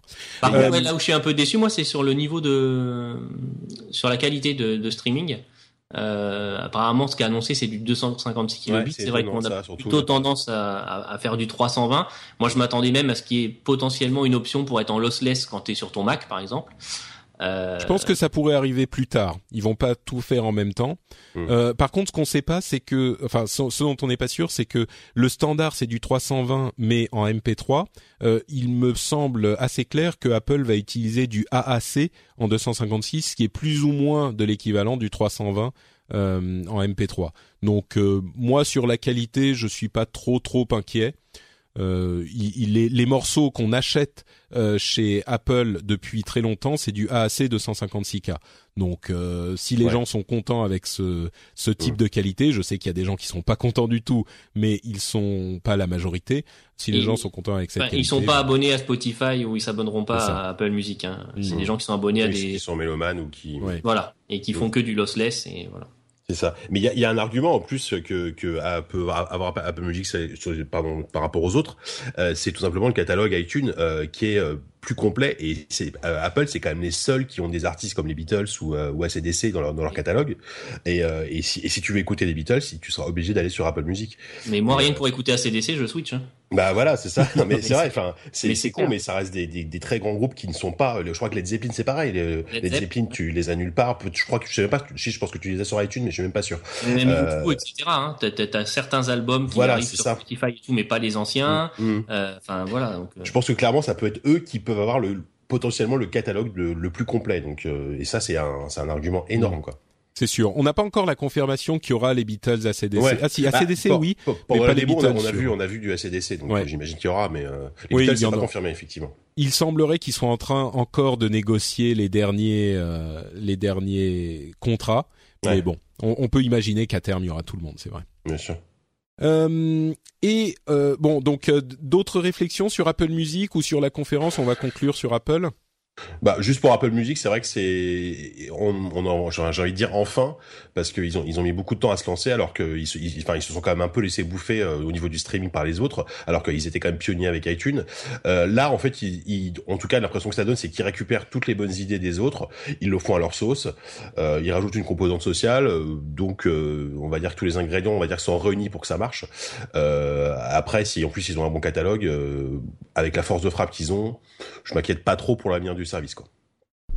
Stéphane? Pareil. Et euh, voilà, moi je suis abonné Spotify, je vais garder mon abonnement Spotify parce que maintenant de toute façon ça fait partie de mon abonnement téléphonique, mais je, je vais prendre un abonnement euh, Apple Music. Euh, en, plus, tu as trois mois gratuits, je sais plus si on l'a dit. Mais, non, je crois qu'on l'a pas mentionné. Les premiers, les trois premiers mois sont gratuits, ce qui permet quand même de se faire une bonne idée du service euh, ouais, tout à fait. Oui, trois mois, c'est quand même, ça laisse le temps de se faire une idée. Deux autres petites précisions techniques qui sont importantes pour euh, certains auditeurs. Euh, il est possible par des listes de lecture de télécharger des morceaux et de les avoir en offline. Donc ça, ça a été confirmé. Et il y a aussi une version gratuite du service, mais qui est extrêmement limitée, euh, beaucoup plus limitée que les versions gratuites, genre de, de Deezer, Radio, pardon, de, de RDO, de Spotify, etc. Donc euh, il y a une version gratuite, mais qui est, qui est vraiment limitée. Voilà pour Apple Music. On, mentionne très rapidement que le lendemain de cette annonce, Spotify est revenu à l'attaque en annonçant 20 euh, millions d'abonnés payants et 75 millions d'utilisateurs actifs. Euh, et plus une grosse levée, de, plus une grosse levée de fonds. Ouais. Voilà, une grosse levée de fonds. Donc, euh, il semble qu'il soit aujourd'hui le nom qu'on qu'on oppose à Apple en, dans en, dans la musique. C'est vrai que d'autres concurrents comme Deezer, Ardio, Pandora, etc., euh, etc. On, ils sont moins sur le devant de la scène. Euh, on verra ce que ça donne à terme, mais euh, Deezer a Orange derrière qui est qui, a les épaules larges. les autres, on ne sait pas. Il y aura pas de la place pour tout le monde, quoi. Je pense que ce qui est sûr, c'est qu'il y aura pas de place d'ici deux trois ans pour 5, 6, 7 services différents. À mon avis, ça va se consolider à un moment tout ça. il en restera trois. Hein. Hmm. a priori. Voilà pour cette longue partie sur Apple. Si vous voulez encore dire quelque chose, c'est le moment où vous devrez vous taire à jamais. Terminé, je dis plus rien à dire. D'accord, très non bien. Plus, ça va, je, je me tais, c'est bon. eh bien, écoutez, ça va me permettre moi de parler pour encore une fois remercier les auditeurs qui soutiennent l'émission financièrement avec des sous, des sous-sous sonnants et trébuchants. Et je vais remercier du fond du cœur ceux qui me permettent euh, de, vivre, de manger des pâtes et désormais même des choses luxueuses comme des risottos asperges, euh, ce que j'ai mangé hier soir. Hein, voilà, je vous raconte ma vie. Donc un grand merci à Nicolas Moureau, à Gore, Nicolas Gauthier, Vivian Versivel, David, Nicolas Février, Julien Fabre, Anne Heimberg, François Delamoissonnière et Xav. Merci à vous tous et merci à tous ceux nombreux qui participent au Patreon du Rendez-vous Tech, qui estiment que l'émission est sympathique et cool, est informative et distrayante, vous fait passer de bons moments et qui estiment qu'elle vaut euh, un dollar, deux dollars, trois dollars, euh, qui veulent bien, comme pour euh, un magazine ou comme pour un petit café, euh, se dire que ça vaut un petit peu d'argent. Je vous remercie du fond du cœur. c'est disponible sur Patreon si vous voulez aller y jeter un coup d'œil, euh, vous poser la question de savoir si vous voulez contribuer ou pas. Je vous rappelle, euh, comme l'avait rappelé, euh, je crois que c'était Bruno qui nous avait dit qu'il avait été surpris de la facilité avec laquelle il avait pu s'abonner. Et, il avait demandé que je le mentionne dans l'émission plusieurs fois, donc je le refais. c'est hyper simple de s'abonner. Vous allez sur le site, vous regardez, c'est comme un truc de financement participatif à la Kickstarter. Ça prend vraiment deux minutes. et en plus, je mentionne comme ça en passant que vous pourrez découvrir d'autres émissions que vous pouvez euh, soutenir et que vous aurez peut-être envie de soutenir. On en parlera peut-être un petit peu plus dans un instant. Enfin, à la fin de l'émission. N'est-ce pas, Jika? Un clin d'œil là, tu me vois pas, mais je oui, oui, ah oui, si, si, j'ai entendu, je l'ai entendu le clin d'œil, qui tellement il était fort.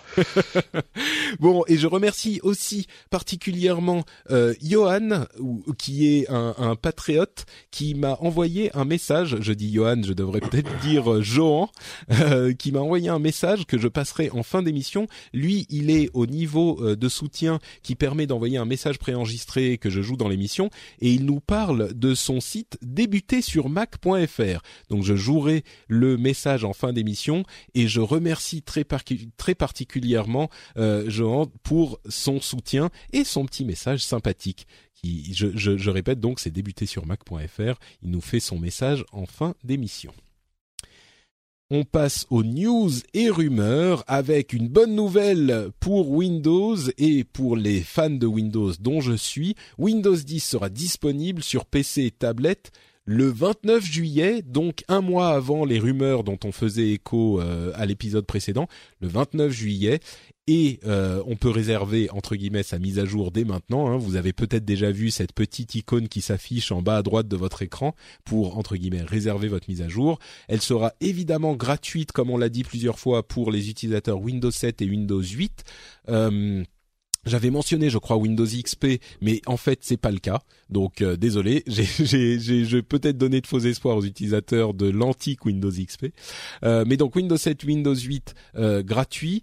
Et il coûtera ensuite 119 dollars en version Home et 199 dollars en version Pro.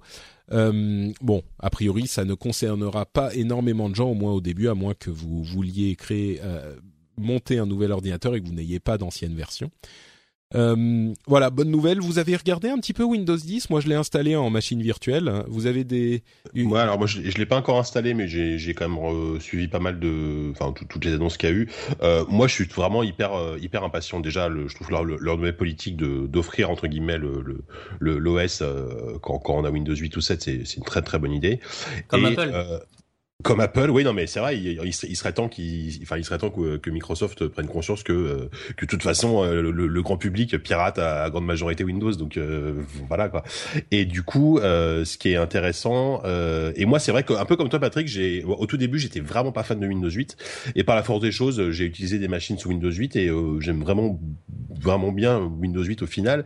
Et là, j'ai l'impression que ils ont, enfin, j'espère qu'ils ont trouvé le bon équilibre entre un Windows 7 classique et, et Windows 8 pour faire un, un OS qui a l'air de plutôt plutôt hyper prometteur. Quoi. Ouais, on est d'accord, c'est vraiment le meilleur des deux mondes et moi je mm. suis euh, très impatient. J'ai essayé un petit peu Windows 8, donc Windows 10 et euh, et c'est, enfin, moi j'adore cet OS quoi. Il est, euh, je le préfère par exemple assez largement à macOS je l'aime bien macOS, il est sympa, mais mais je trouve que Windows 10 c'est le meilleur de tous les mondes de, mm. de, de, des OS Microsoft. Et comme j'aimais déjà beaucoup euh, euh, OS, enfin les, les, les OS de Microsoft avant. Euh. Ouais, ouais, ouais, bah il faut faut voir, mais c'est vrai que là j'ai l'impression que depuis euh, depuis quand même l'arrivée de année là et ouais, les choses tout ça il y a eu de gros changements et des, des changements qui vont dans la bonne direction. Et euh, Windows 10 c'est un peu le, le, le résumé de, de, la nouvelle politique de, de, de Microsoft. Ouais. Oh on pourrait arguer du, du fait que c'est euh, la le, Steven Sinofsky avec Windows 8 justement ils ont il s'est à mi chemin entre 7 et 8 donc euh, il est quand même et puis ça a été initié avant l'arrivée de Nadella mais oui la, la, la, politique en général et l'attitude encore la coolitude de Microsoft est clairement beaucoup plus présente qu'il y a mm, mm, mm. ne serait-ce qu'un an ou deux. Parce qu'il y a de bien, c'est qu'ils font des erreurs, ils s'en aperçoivent, ils corrigent, ils écoutent les utilisateurs. Moi, ça, c'est quelque chose que je respecte énormément chez Microsoft. Ouais, il y a quelqu'un qui, euh, qui prend une douche là ou? Non, je sais pas. Il y avait un non, c'est ma femme qui fait la vaisselle. Ah d'accord. euh, moi, j'ai pas essayé la dernière build de, de Windows 10. Est-ce que Cortana est en français? Euh, Moi, j'ai pas essayé la dernière version encore, mais ça devrait arriver bientôt. Ça, enfin, ça sera disponible quand il sera quand il sortira. Donc, euh, tu vois là. Parce qu'il fallait faire toute une manip pour avoir Cortana en US euh, en hmm. rechangeant la langue de ton ah, système, en développement. etc., etc. Voilà. Et et du coup, je voulais savoir si maintenant, parce que j'ai pas testé la toute dernière. Donc je vais peut-être aller la mettre ma VM à jour pour voir Mais ça. Il y a, tellement de choses cool avec Windows 10. Euh, c'est, enfin, le menu démarrer. Enfin bon, bref. Euh, et Cortana, on en parlera quand il sortira en été. Euh, on, je pense qu'on aura des choses à dire. Twitter, parlons un peu de Twitter. le président de Twitter, le CEO de Twitter, Dick Costolo, a annoncé aujourd'hui en, en, genre au milieu de rien du tout, au milieu de de, de enfin sans aucune euh, euh, euh, rumeur, sans rien, qu'il quittait Twitter et il sera remplacé par Jack Dorsey qui devient euh, CEO intérimaire avec possiblement l'idée qu'il devienne CEO vrai entre enfin le, le, CEO à long terme. Di Costolo avait rejoint Twitter il y a bien longtemps, hein, ça doit faire je sais pas peut-être cinq ans, quelque chose comme ça, entre 4 et 6 ans, je me souviens plus. Et Twitter a prospéré, mais n'a pas augmenté son nombre d'utilisateurs, n'a pas eu énormément d'incroyables évolutions, beaucoup de petites évolutions qui, à mon sens, ont été assez positives euh, sur les fonctionnalités d'un tweet. Euh, si on regarde il y a cinq ans ce que faisait un tweet, c'était un petit peu limité. Aujourd'hui, on garde l'identité du tweet et sa force avec ses 140 caractères, mais il y a beaucoup plus de fonctionnalités, de fonctionnalités qui sont ajoutées sans dénaturer la nature du réseau. Et ça, c'était vraiment pas facile à faire. Euh, bon, je ne sais pas combien Dick Costolo a eu à voir avec ça spécifiquement, mais c'est quand même le président. Et euh, Jack Dorsey qui s'est lancé dans Square, ce moyen de paiement qu'il voulait très grand public et qui s'est désormais euh, reconverti sur les petits business, les petites entreprises. lui, il revient vers Twitter. Je serais pas surpris de le voir président à terme. Et c'est plus un type qui a une vision, qui a une vision à long terme. C'est un type, c'est plus un un type qui se concentre sur le produit que sur l'aspect business, euh, il semble. Donc euh, voilà, vous attendez des, choses, vous étiez surpris par l'annonce? Euh, je t'avoue que moi j'ai vu ça un peu de, loin, mais euh, non, j'ai pas été très surpris. Après, est-ce que ça vient aussi peut-être du fait que, enfin, Twitter, ils ont quand même du mal à gagner de l'argent, hein, j'ai l'impression. Est-ce qu'ils en gagnent aujourd'hui d'ailleurs? Je sais pas. Non, ils en gagnent pas. Mais disons qu'il y a certainement pas eu la, la, réalisation. Ils sont ils sont pas en, en grosse difficulté, hein, ça va. Mais il n'y a pas eu la réalisation du potentiel euh, qu'on imaginait pour Twitter euh, comparé à Facebook, par exemple. Ils sont à des, des années-lumière de Facebook. Qui bah a, ils ont 300 millions d'utilisateurs actifs à peu près. Twitter, euh, Facebook en a un milliard quatre, un truc comme ça. Donc euh, oui, c'est c'est bon, c'est pas ridicule 300 millions, hein. Mais non non, bien sûr. Mais et moi je vois mon utilisation de Twitter. Hein, je fais des passages euh, mais des fois, pendant une semaine, deux semaines, je vais pas, je vais pas tweeter une fois. Hein. Ah, honte Alors sur que toi. Facebook, j'y suis tous les jours. Tu vois. bah moi, c'est le contraire, tu bah, vois. Exactement. Bah, pareil, Twitter est tout le temps ouvert. J'ai TweetDeck tout le temps ouvert sur toute la journée. Euh, Facebook, j'y vais, j'y vais quand même deux, deux, trois fois par jour, mais pas plus, quoi. Hmm. Ouais, bah les, les gens, les gens de qualité sont sur Twitter, les autres sont sur Facebook. euh, justement, parlons de Facebook un petit peu. parlons de Facebook un petit peu. Euh, Messenger, leur app Messenger, on sait que les apps de messagerie euh, instantanée sont hyper importantes en ce moment. Eh bien, leur app Messenger a atteint un milliard de téléchargements sur Google Play. Euh, c'est la, la seule société euh, à part Google qui a été qui a eu une app téléchargée un milliard de fois. Donc euh, voilà, si on avait des doutes sur le fait que les gens utilisent Messenger, et eh ben maintenant on n'en a plus trop. Bah, et c'est cette euh, séparation de services qui était un petit mm. peu bizarre à l'origine. Euh, je crois que maintenant il y a beaucoup de gens qui s'y sont faits et qui se sont dit bon bah j'ai mon app Facebook d'un côté et puis l'app Messenger de l'autre et on peut l'utiliser en, ensemble, mais c'est aussi des, des, usages différents. Quoi. Ouais, mais t'es quand même forcé de, l'installer à un moment donné. Et c'est ça. Enfin, ça j'ai un problème avec ça, c'est-à-dire que c'est bah, t'es pas forcé, hein, mais non, mais c'est enfin c'est pas de la vente forcée parce qu'ils te ils te vendent rien. Mais euh, le truc c'est que effectivement tu vois que t'as un message sur Facebook euh, privé, bon t'as envie de le lire, t'es sur ton smartphone, et ben faut que t'installes obligatoirement Messenger pour pour l'ouvrir. Et moi ça me gaffe quoi. Enfin bon après. Euh. Donc en fait un milliard oui un milliard ok, mais parce que les gens les, oui parce que les gens utilisent les gens sont, sont obligés quoi. Voilà. on parlait de Facebook Instant Instant Articles il y a quelques mois de ça, enfin même pas quelques semaines, et il semblerait que les les les les éditeurs de contenu n'aient pas ajouté d'articles à Facebook Instant. Donc de là qu'on pensait que ça serait peut-être un gros morceau. Euh, on n'est pas certain que ça soit le cas, ou en tout cas, il n'y a pas eu de motivation suffisante pour ajouter des articles sur Facebook euh, Instant Articles. Euh, Amazon réfléchirait à au fait d'offrir le, le, le transport, la livraison gratuite aux utilisateurs, aux clients sur des petits objets sans sans avoir la nécessité d'avoir une somme minimum. En tout cas aux États-Unis, on hmm. sait que même sans l'abonnement euh, premium, enfin. Même sans l'abonnement premium, ouais.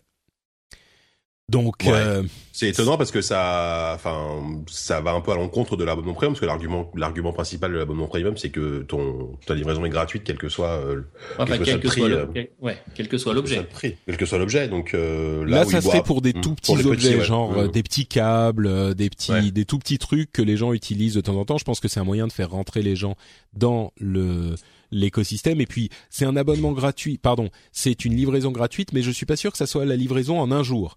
L'abonnement premium te livre en un jour gratuitement. Moi, j'utilise que ça. Hein. depuis que je suis premium sur Amazon, mais euh, tous les livreurs me connaissent par cœur maintenant. Hein, non, mais c'est vrai, mais c'est génial. Quoi. non, c'est que... Je suis un peu comme Patrick, là, je suis un peu dans un trou paumé. Euh, hein, donc, euh, l'avantage, c'est qu'on a l'océan, mais on n'a pas forcément toutes les boutiques qui vont bien. Et clairement, on n'a jamais autant acheté sur le net euh, pour la famille, et c'est juste génial. Mm. Mm. Ouais, on parlait des, des pratiques douteuses d'Amazon à l'épisode précédent. bon, c'est aussi un truc à prendre en compte, mais c'est sûr que le service est tellement énorme. Euh, je, je, moi, je suis aussi quand même euh, assez fan de, de Facebook, euh, de Facebook, de Amazon Premium. Et depuis que euh, Corben et, et, Cédric Bonnet justement m'en ont parlé il y a, je sais pas, peut-être un an et demi, j'avoue que j'ai été converti moi aussi. Maintenant, j'aimerais juste qu'ils traitent leurs employés avec un peu plus de respect. Je pense que ça serait possible, mais bon. Euh, BlackBerry se serait serait en train de considérer l'utilisation d'Android pour leur prochain smartphone. Bon. Black, Black, Black qui Voilà, voilà. bon, parlons, parlons de Google plutôt, qui serait en train de développer une application euh, qui pourrait détecter le nombre de calories qu'il y a dans une photo que vous prenez. C'est un peu le saint graal pour les applications de de comptage. Euh, C'est-à-dire qu'ils connaissent pas la cuisine française parce que avec les plats en sauce, ils vont avoir du mal quand même. Je pense que tu pourras casser en photo, le téléphone explose quoi. C'est ça. Bon, c'est la suite logique de, de, leur deep learning dont on parlait avec euh, euh, Google Photos euh, la dernière fois, où ils savent reconnaître des, des choses. Mais bon, c'est un projet qui est intéressant. Moi, ça, ça, ça me plairait. C'est vachement bien. Enfin, pour quand, quand t'es au régime où tu fais un peu attention. Après, est-ce que ça va être précis? Effectivement, tu vas au restaurant et tu, tu, tu manges un plat un peu un peu de travaillé, un peu voilà. Oui, c'est sûr. Bah, disons que si ça marche déjà 90 pour 80% du temps et mm. que les les 20% restants, tu dois estimer toi-même à la louche. Oui. à la louche. le truc, euh, bon, c'est c'est sympa. Mm. Euh, Dell crée sa division Internet des objets, tout le monde s'y met, c'est pas si surprenant. Mm. Le fondateur de Silk Road qui avait été arrêté, vous savez, c'était ce site euh, sur le dark web euh, qui permettait d'acheter de la drogue, des armes, etc. Bah, il a été condamné à perpétuité deux fois. Donc, ah ouais. Ah oui, d'accord. Ah oui, quand même. il est sûr de pas sortir comme ça. Oui, là, priori, euh, vous savez, c'est aux États-Unis, c'est les les peines cumulées, ouais, ouais. Ça, ouais. Donc, euh, oui, bah oui, c'est bon. En même temps, c'est pas si étonnant. Hein, Silk Road, euh, il avait fait des, il avait engagé un tueur à gages pour tuer un type qui était en fait un type du FBI qui le, qui faisait une enquête sur lui. Donc, oui, c'est pas, c'est pas un mec marrant, mais. casserole au cul, ouais. Oui, oui, exactement. Mais ce qui était, ce qui était rigolo, non, ce qui était surprenant, c'est que c'était juste, enfin, c'était un type qui vivait dans un appartement en colocation, un appartement un peu pourri, et euh, c'était un gros nerd qui, enfin bon, bref. Euh, il y a encore des, des, gens qui doutent du fait que ce soit vraiment lui le Dread euh, Pirate Roberts, mais bon, je crois que c'est une défense un peu facile. je sais pas. Euh, toujours dans ces questions de technologie un petit peu euh, étonnantes, les banques sont en train de s'intéresser de plus en plus à la technologie blockchain, qui est la technologie qui sous-tend les systèmes de crypto-monnaie euh, comme Bitcoin. Et la technologie blockchain, qui est euh, hyper importante, enfin qui est la base de Bitcoin en fait, peut être utilisée pour d'autres choses. J'avais vu des projets intéressants de web décentralisé et de ce genre de choses. Et les banques sont en train de s'y intéresser de très très près euh, pour développer des systèmes différents. Euh, qui, qui pourrait leur permettre de, de, fournir des services de différentes natures. Euh, Peut-être qu'il faudrait qu'on fasse euh, un, un, dossier sur le blockchain euh, à un moment parce que c'est une technologie qui pourrait avoir un avenir intéressant. Samsung encore dans le domaine des, des du matériel incroyable euh, ou du matériel du futur, ils ont présenté des télévisions ou des projets pour avoir des télévisions en miroir et des télévisions transparentes. C'est des télévisions OLED qui euh, permettent ben, de, de, faire passer genre 80% de la lumière ou 90% de la lumière, ou alors carrément d'être en miroir. Euh, bon, ça pourrait avoir des utilisations intéressantes, mais ça me fait vraiment penser. On, on les voit tellement ces trucs dans les, les films de science-fiction qu'on ouais. est surpris que ça n'existe pas déjà en fait. Mmh. Bah, bah, je me suis fait la même réflexion avec une autre euh, invention qui a été annoncée en, en, en grande pompe hier. Euh, c'est euh, une seringue pour euh, s'auto injecter les médicaments, mais tu sais que c'est un genre de pistolet qui passe sous la peau. On voit ça dans les films depuis combien de temps? Ouais, ça, 30 ans? Voilà. bah, ça y est, c'est arrivé. Et ben ouais. là, c'est pareil. C'est pareil pour le miroir. effectivement, c'est on voit ça depuis je sais pas combien de temps, et on se demande comment ils l'ont pas inventé avant.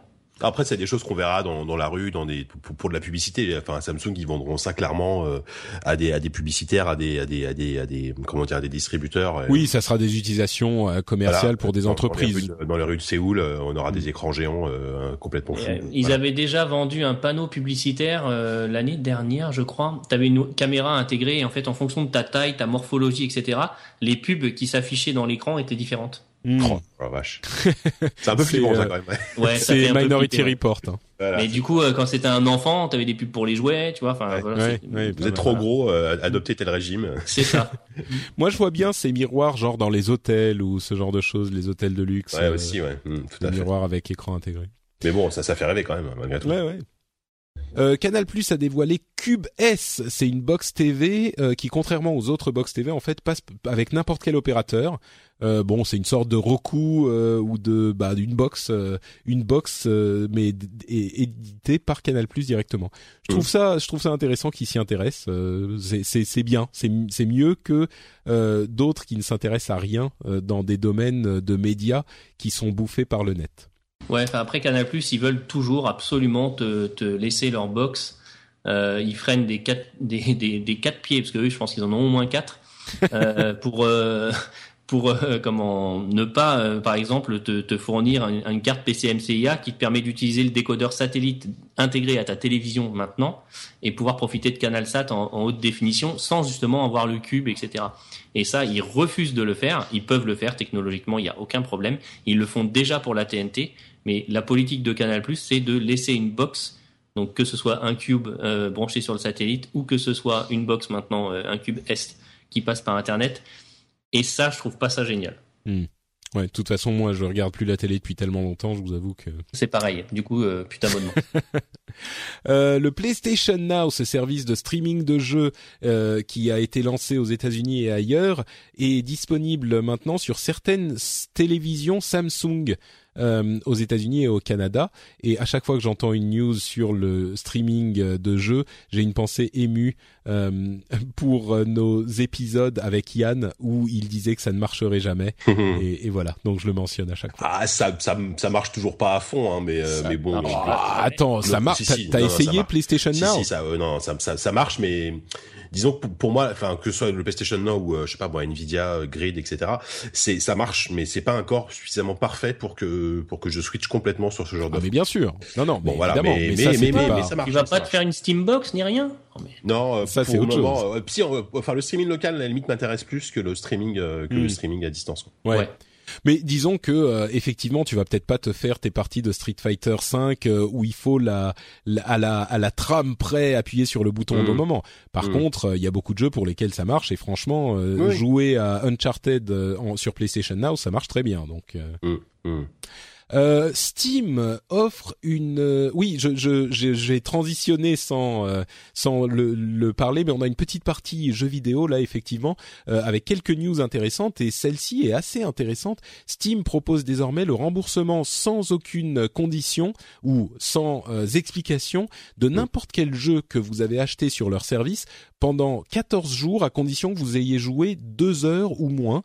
Et euh, pour tous les éditeurs ou les développeurs qui participent à ce service, et c'est la majorité des gens qui autorisent le euh, remboursement, eh bien vous avez la possibilité de vous faire rembourser n'importe quel jeu si euh, bah, vous l'aimez pas, s'il fonctionne pas sur votre machine, si c'est pas ce que vous attendiez, etc. Euh, c'est évidemment ça redonne un, un, gros morceau de pouvoir aux consommateurs et c'est, je pense, une bonne chose. Ouais. Message Après, pour Apple. Hein. Ouais. Parce que oui, c'est clair. pas le faire sur l'App Store. C'est vrai qu'ils s'y mettent parce que ouais. Android, Android s'y est mis, Steam s'y met. Par contre, le, moi, moi, le tout petit bémol que j'ai, c'est, je pense, à ces, à ces, à ces développeurs indépendants qui font des jeux, euh, tu sais, type Gone Home ou des, des, choses comme ça, qui sont en général des expériences très courtes, qui se finissent en moins de deux heures. Bon, après, ça reste évidemment des minorités de jeux, mais, euh, mais j'espère que ces, ces gens-là vont pas se faire, euh, bon, vont pas se faire avoir dans l'histoire parce qu'effectivement, tu, tu finis ton Gone Home en une heure et demie et puis bah tu le revends, enfin tu le revends, tu te fais rembourser quoi. Ouais, effectivement. Bon, voilà. C'est le petit bémol. Disons que faut vraiment être le dernier des cons pour euh, finir oui, le voilà. jeu non, non, mais je sais, mais pas trop d'abus de ce genre. Euh... Ouais, on sait que sur internet ça en manque pas, mais euh, mais il y a hum. ce qu'on se dit aussi c'est que les gens euh, piratent les jeux euh, et je pense que les gens qui veulent pirater pirateront de toute façon. Donc oui, voilà. Bon, c'est vrai que ça risque d'avoir un effet un petit peu pervers comme ça, mais je pense que le, le bénéfice est, est plus important que le, le danger finalement. Ah oui, bah complètement. Ouais. Mm. Euh, Oculus, le constructeur de la, de, le l'initiateur de la euh, réalité virtuelle, du retour de la réalité virtuelle avec leur casque Rift, a présenté donc leur modèle euh, commercial qui a été donc bah, présenté hier en, en, marge de le 3 ou juste avant le 3 euh, et ils ont présenté bon quelques petites choses rien d'incroyablement surprenant l'Oculus est euh, un petit peu amélioré par, par rapport aux derniers euh, éléments qu'on avait vus avec les kits de développement la chose qu'ils ont montré c'est des sortes de alors d'une part ça sera ça sera livré avec une manette Xbox One ça sera donc compatible avec Windows 10 euh, sans aucune manipulation. Ça sera compatible au lancement de Windows 10, euh, enfin au lancement de l'Oculus. Il suffira de le brancher sur Windows 10 pour que ça marche.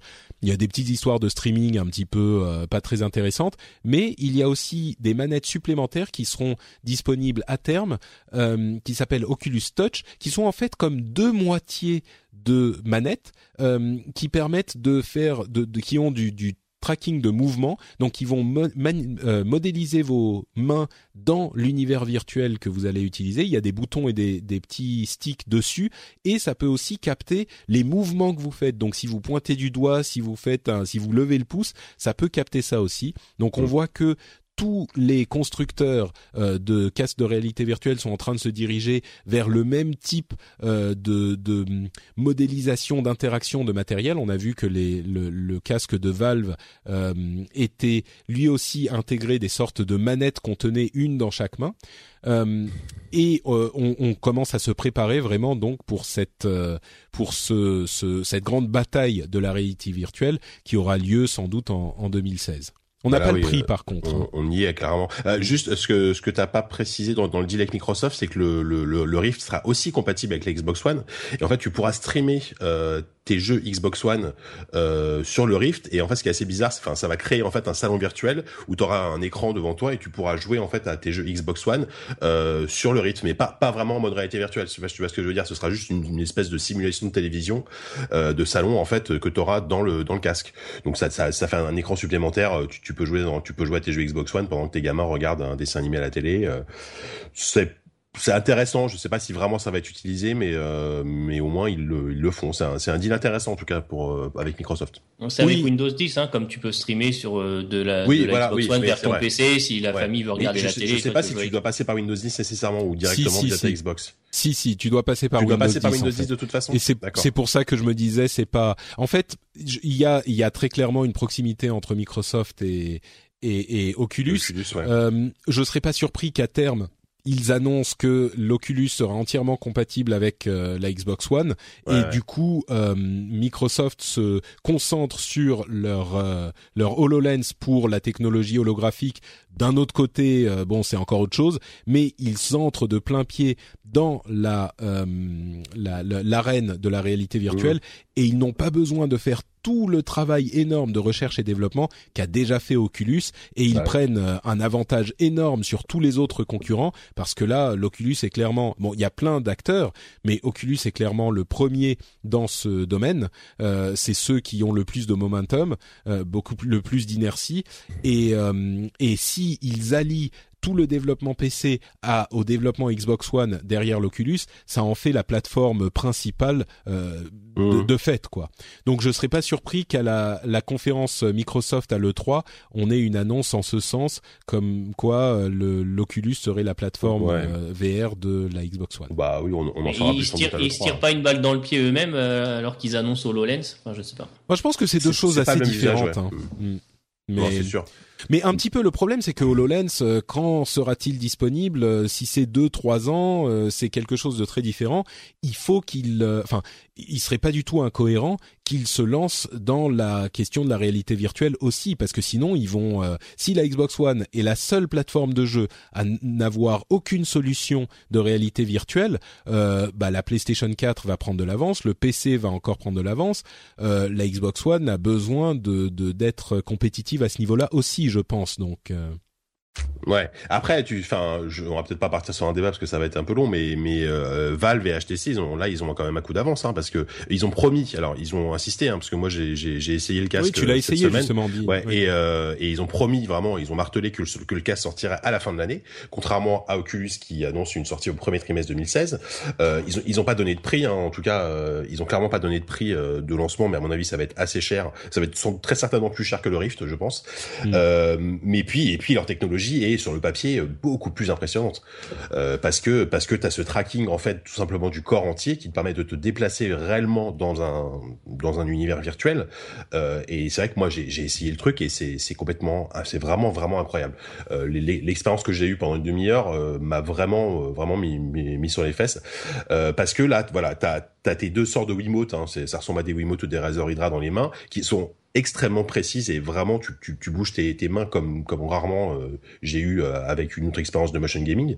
Et euh, et t'avances voilà t'avances dans un typiquement j'étais sur la sur la sur le sur le, le pont le pont d'une épave de bateau à 60 mètres de fond. Et tu peux marcher vraiment sur le pont de ce bateau euh, te baisser te pencher regarder des, des petits objets de des petits objets les ramasser lever la tête voir une baleine de gigantesque passer devant tes yeux. Et t'es vraiment dedans. Et et c'est un truc que moi j'avais pas connu jusqu'à présent alors que j'avais quand même essayé très régulièrement le, Rift. Euh, donc voilà, donc c'est pour moi ils ont ils ont clairement un coup d'avance. En plus c'est Valve, donc ils ont quand même des potentiellement des partenariats avec des studios de jeux vidéo extrêmement importants.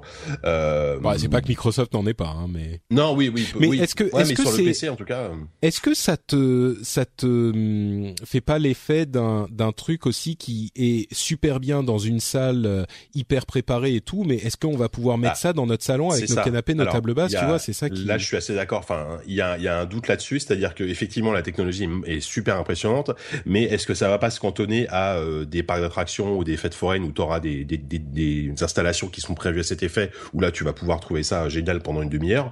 Euh, à la maison, des maisons américaines où ils ont la place. Oui, nous, euh. après, après le, le, le, contrôleur en fait, enfin les contrôleurs qui sont proposés par HTC, là, là, là c'était des prototypes, mais le, la base est là.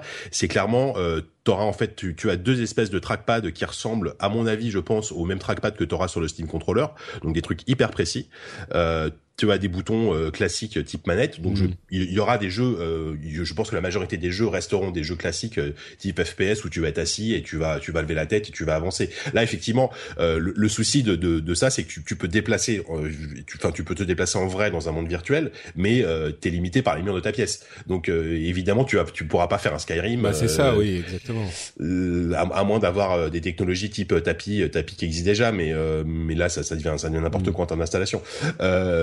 Donc ouais, sur, le papier, il y a une techno qui est hyper impressionnante, qui est plus avancée, mais on va dire que pour le moment, ce que j'ai l'impression que le Vive fait déjà ce que fait Oculus, mais en fait un peu plus.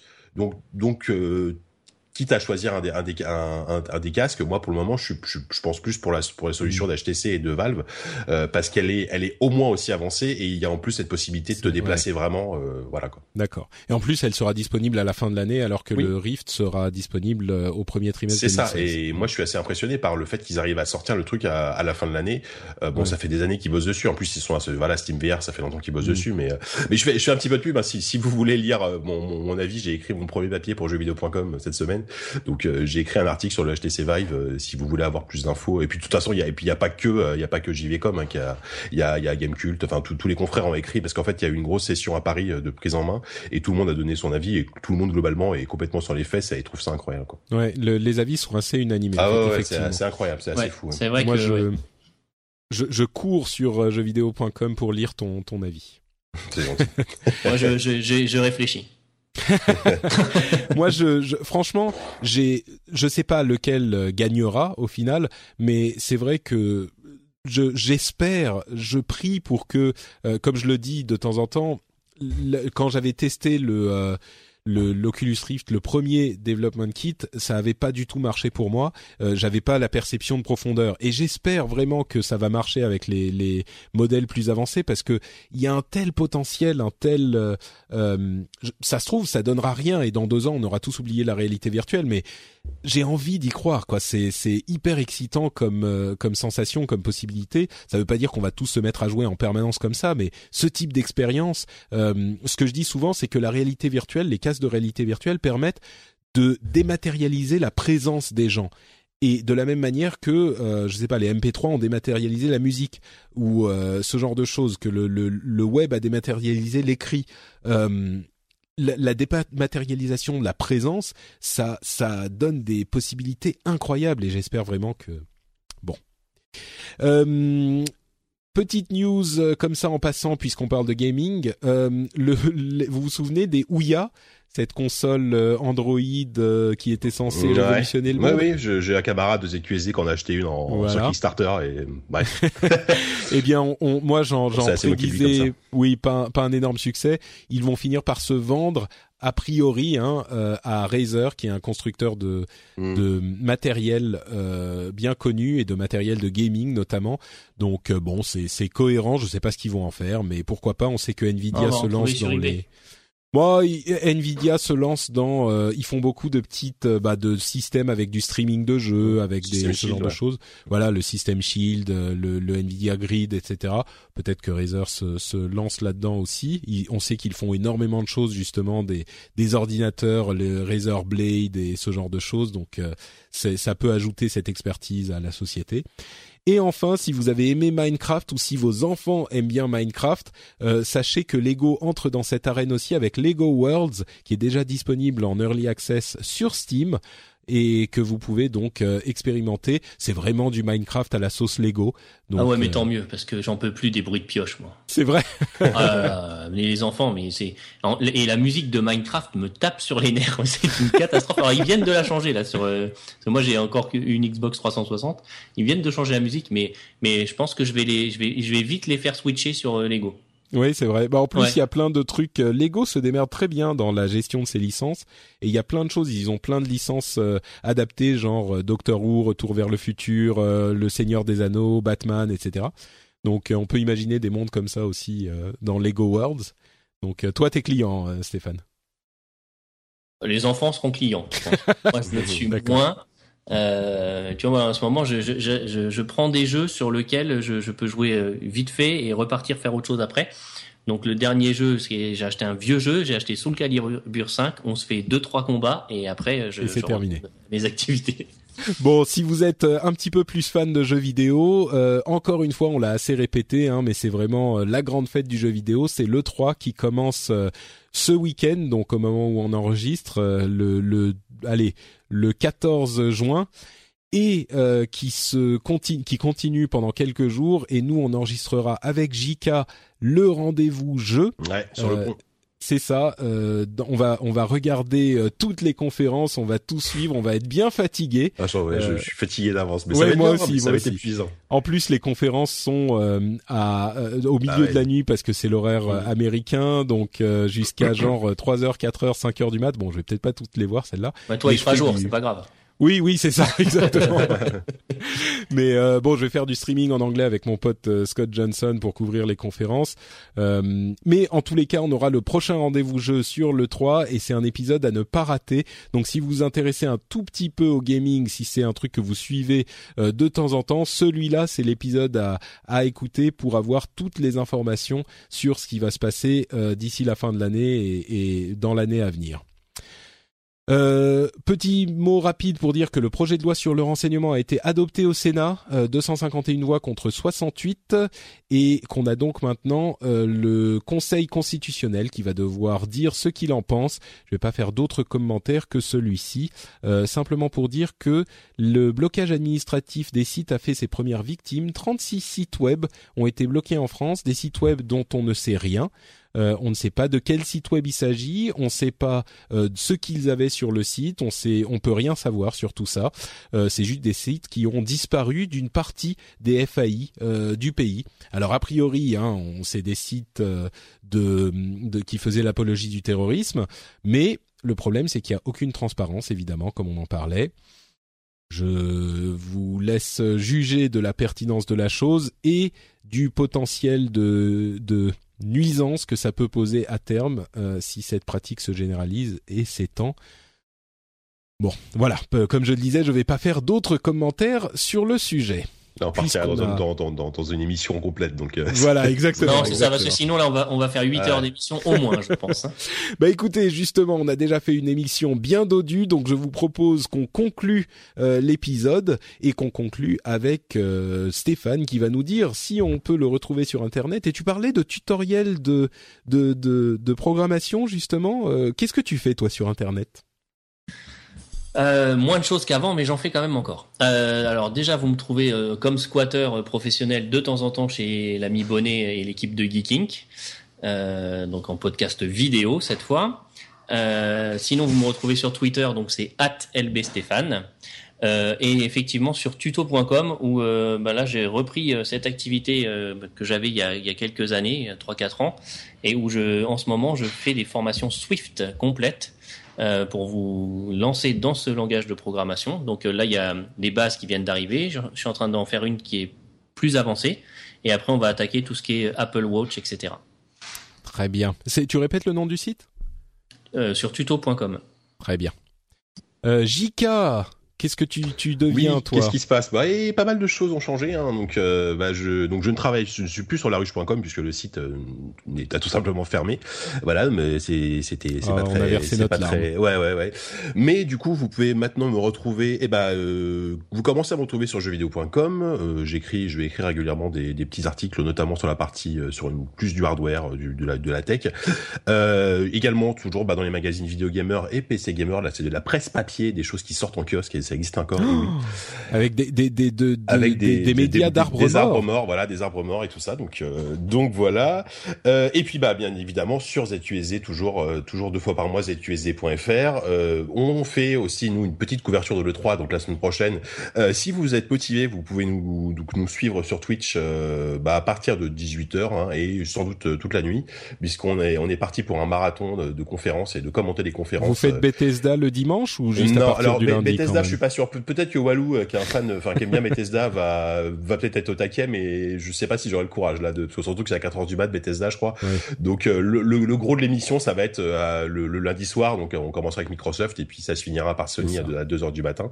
donc ça va être très sympathique, sans doute fatigant, mais assez assez rigolo.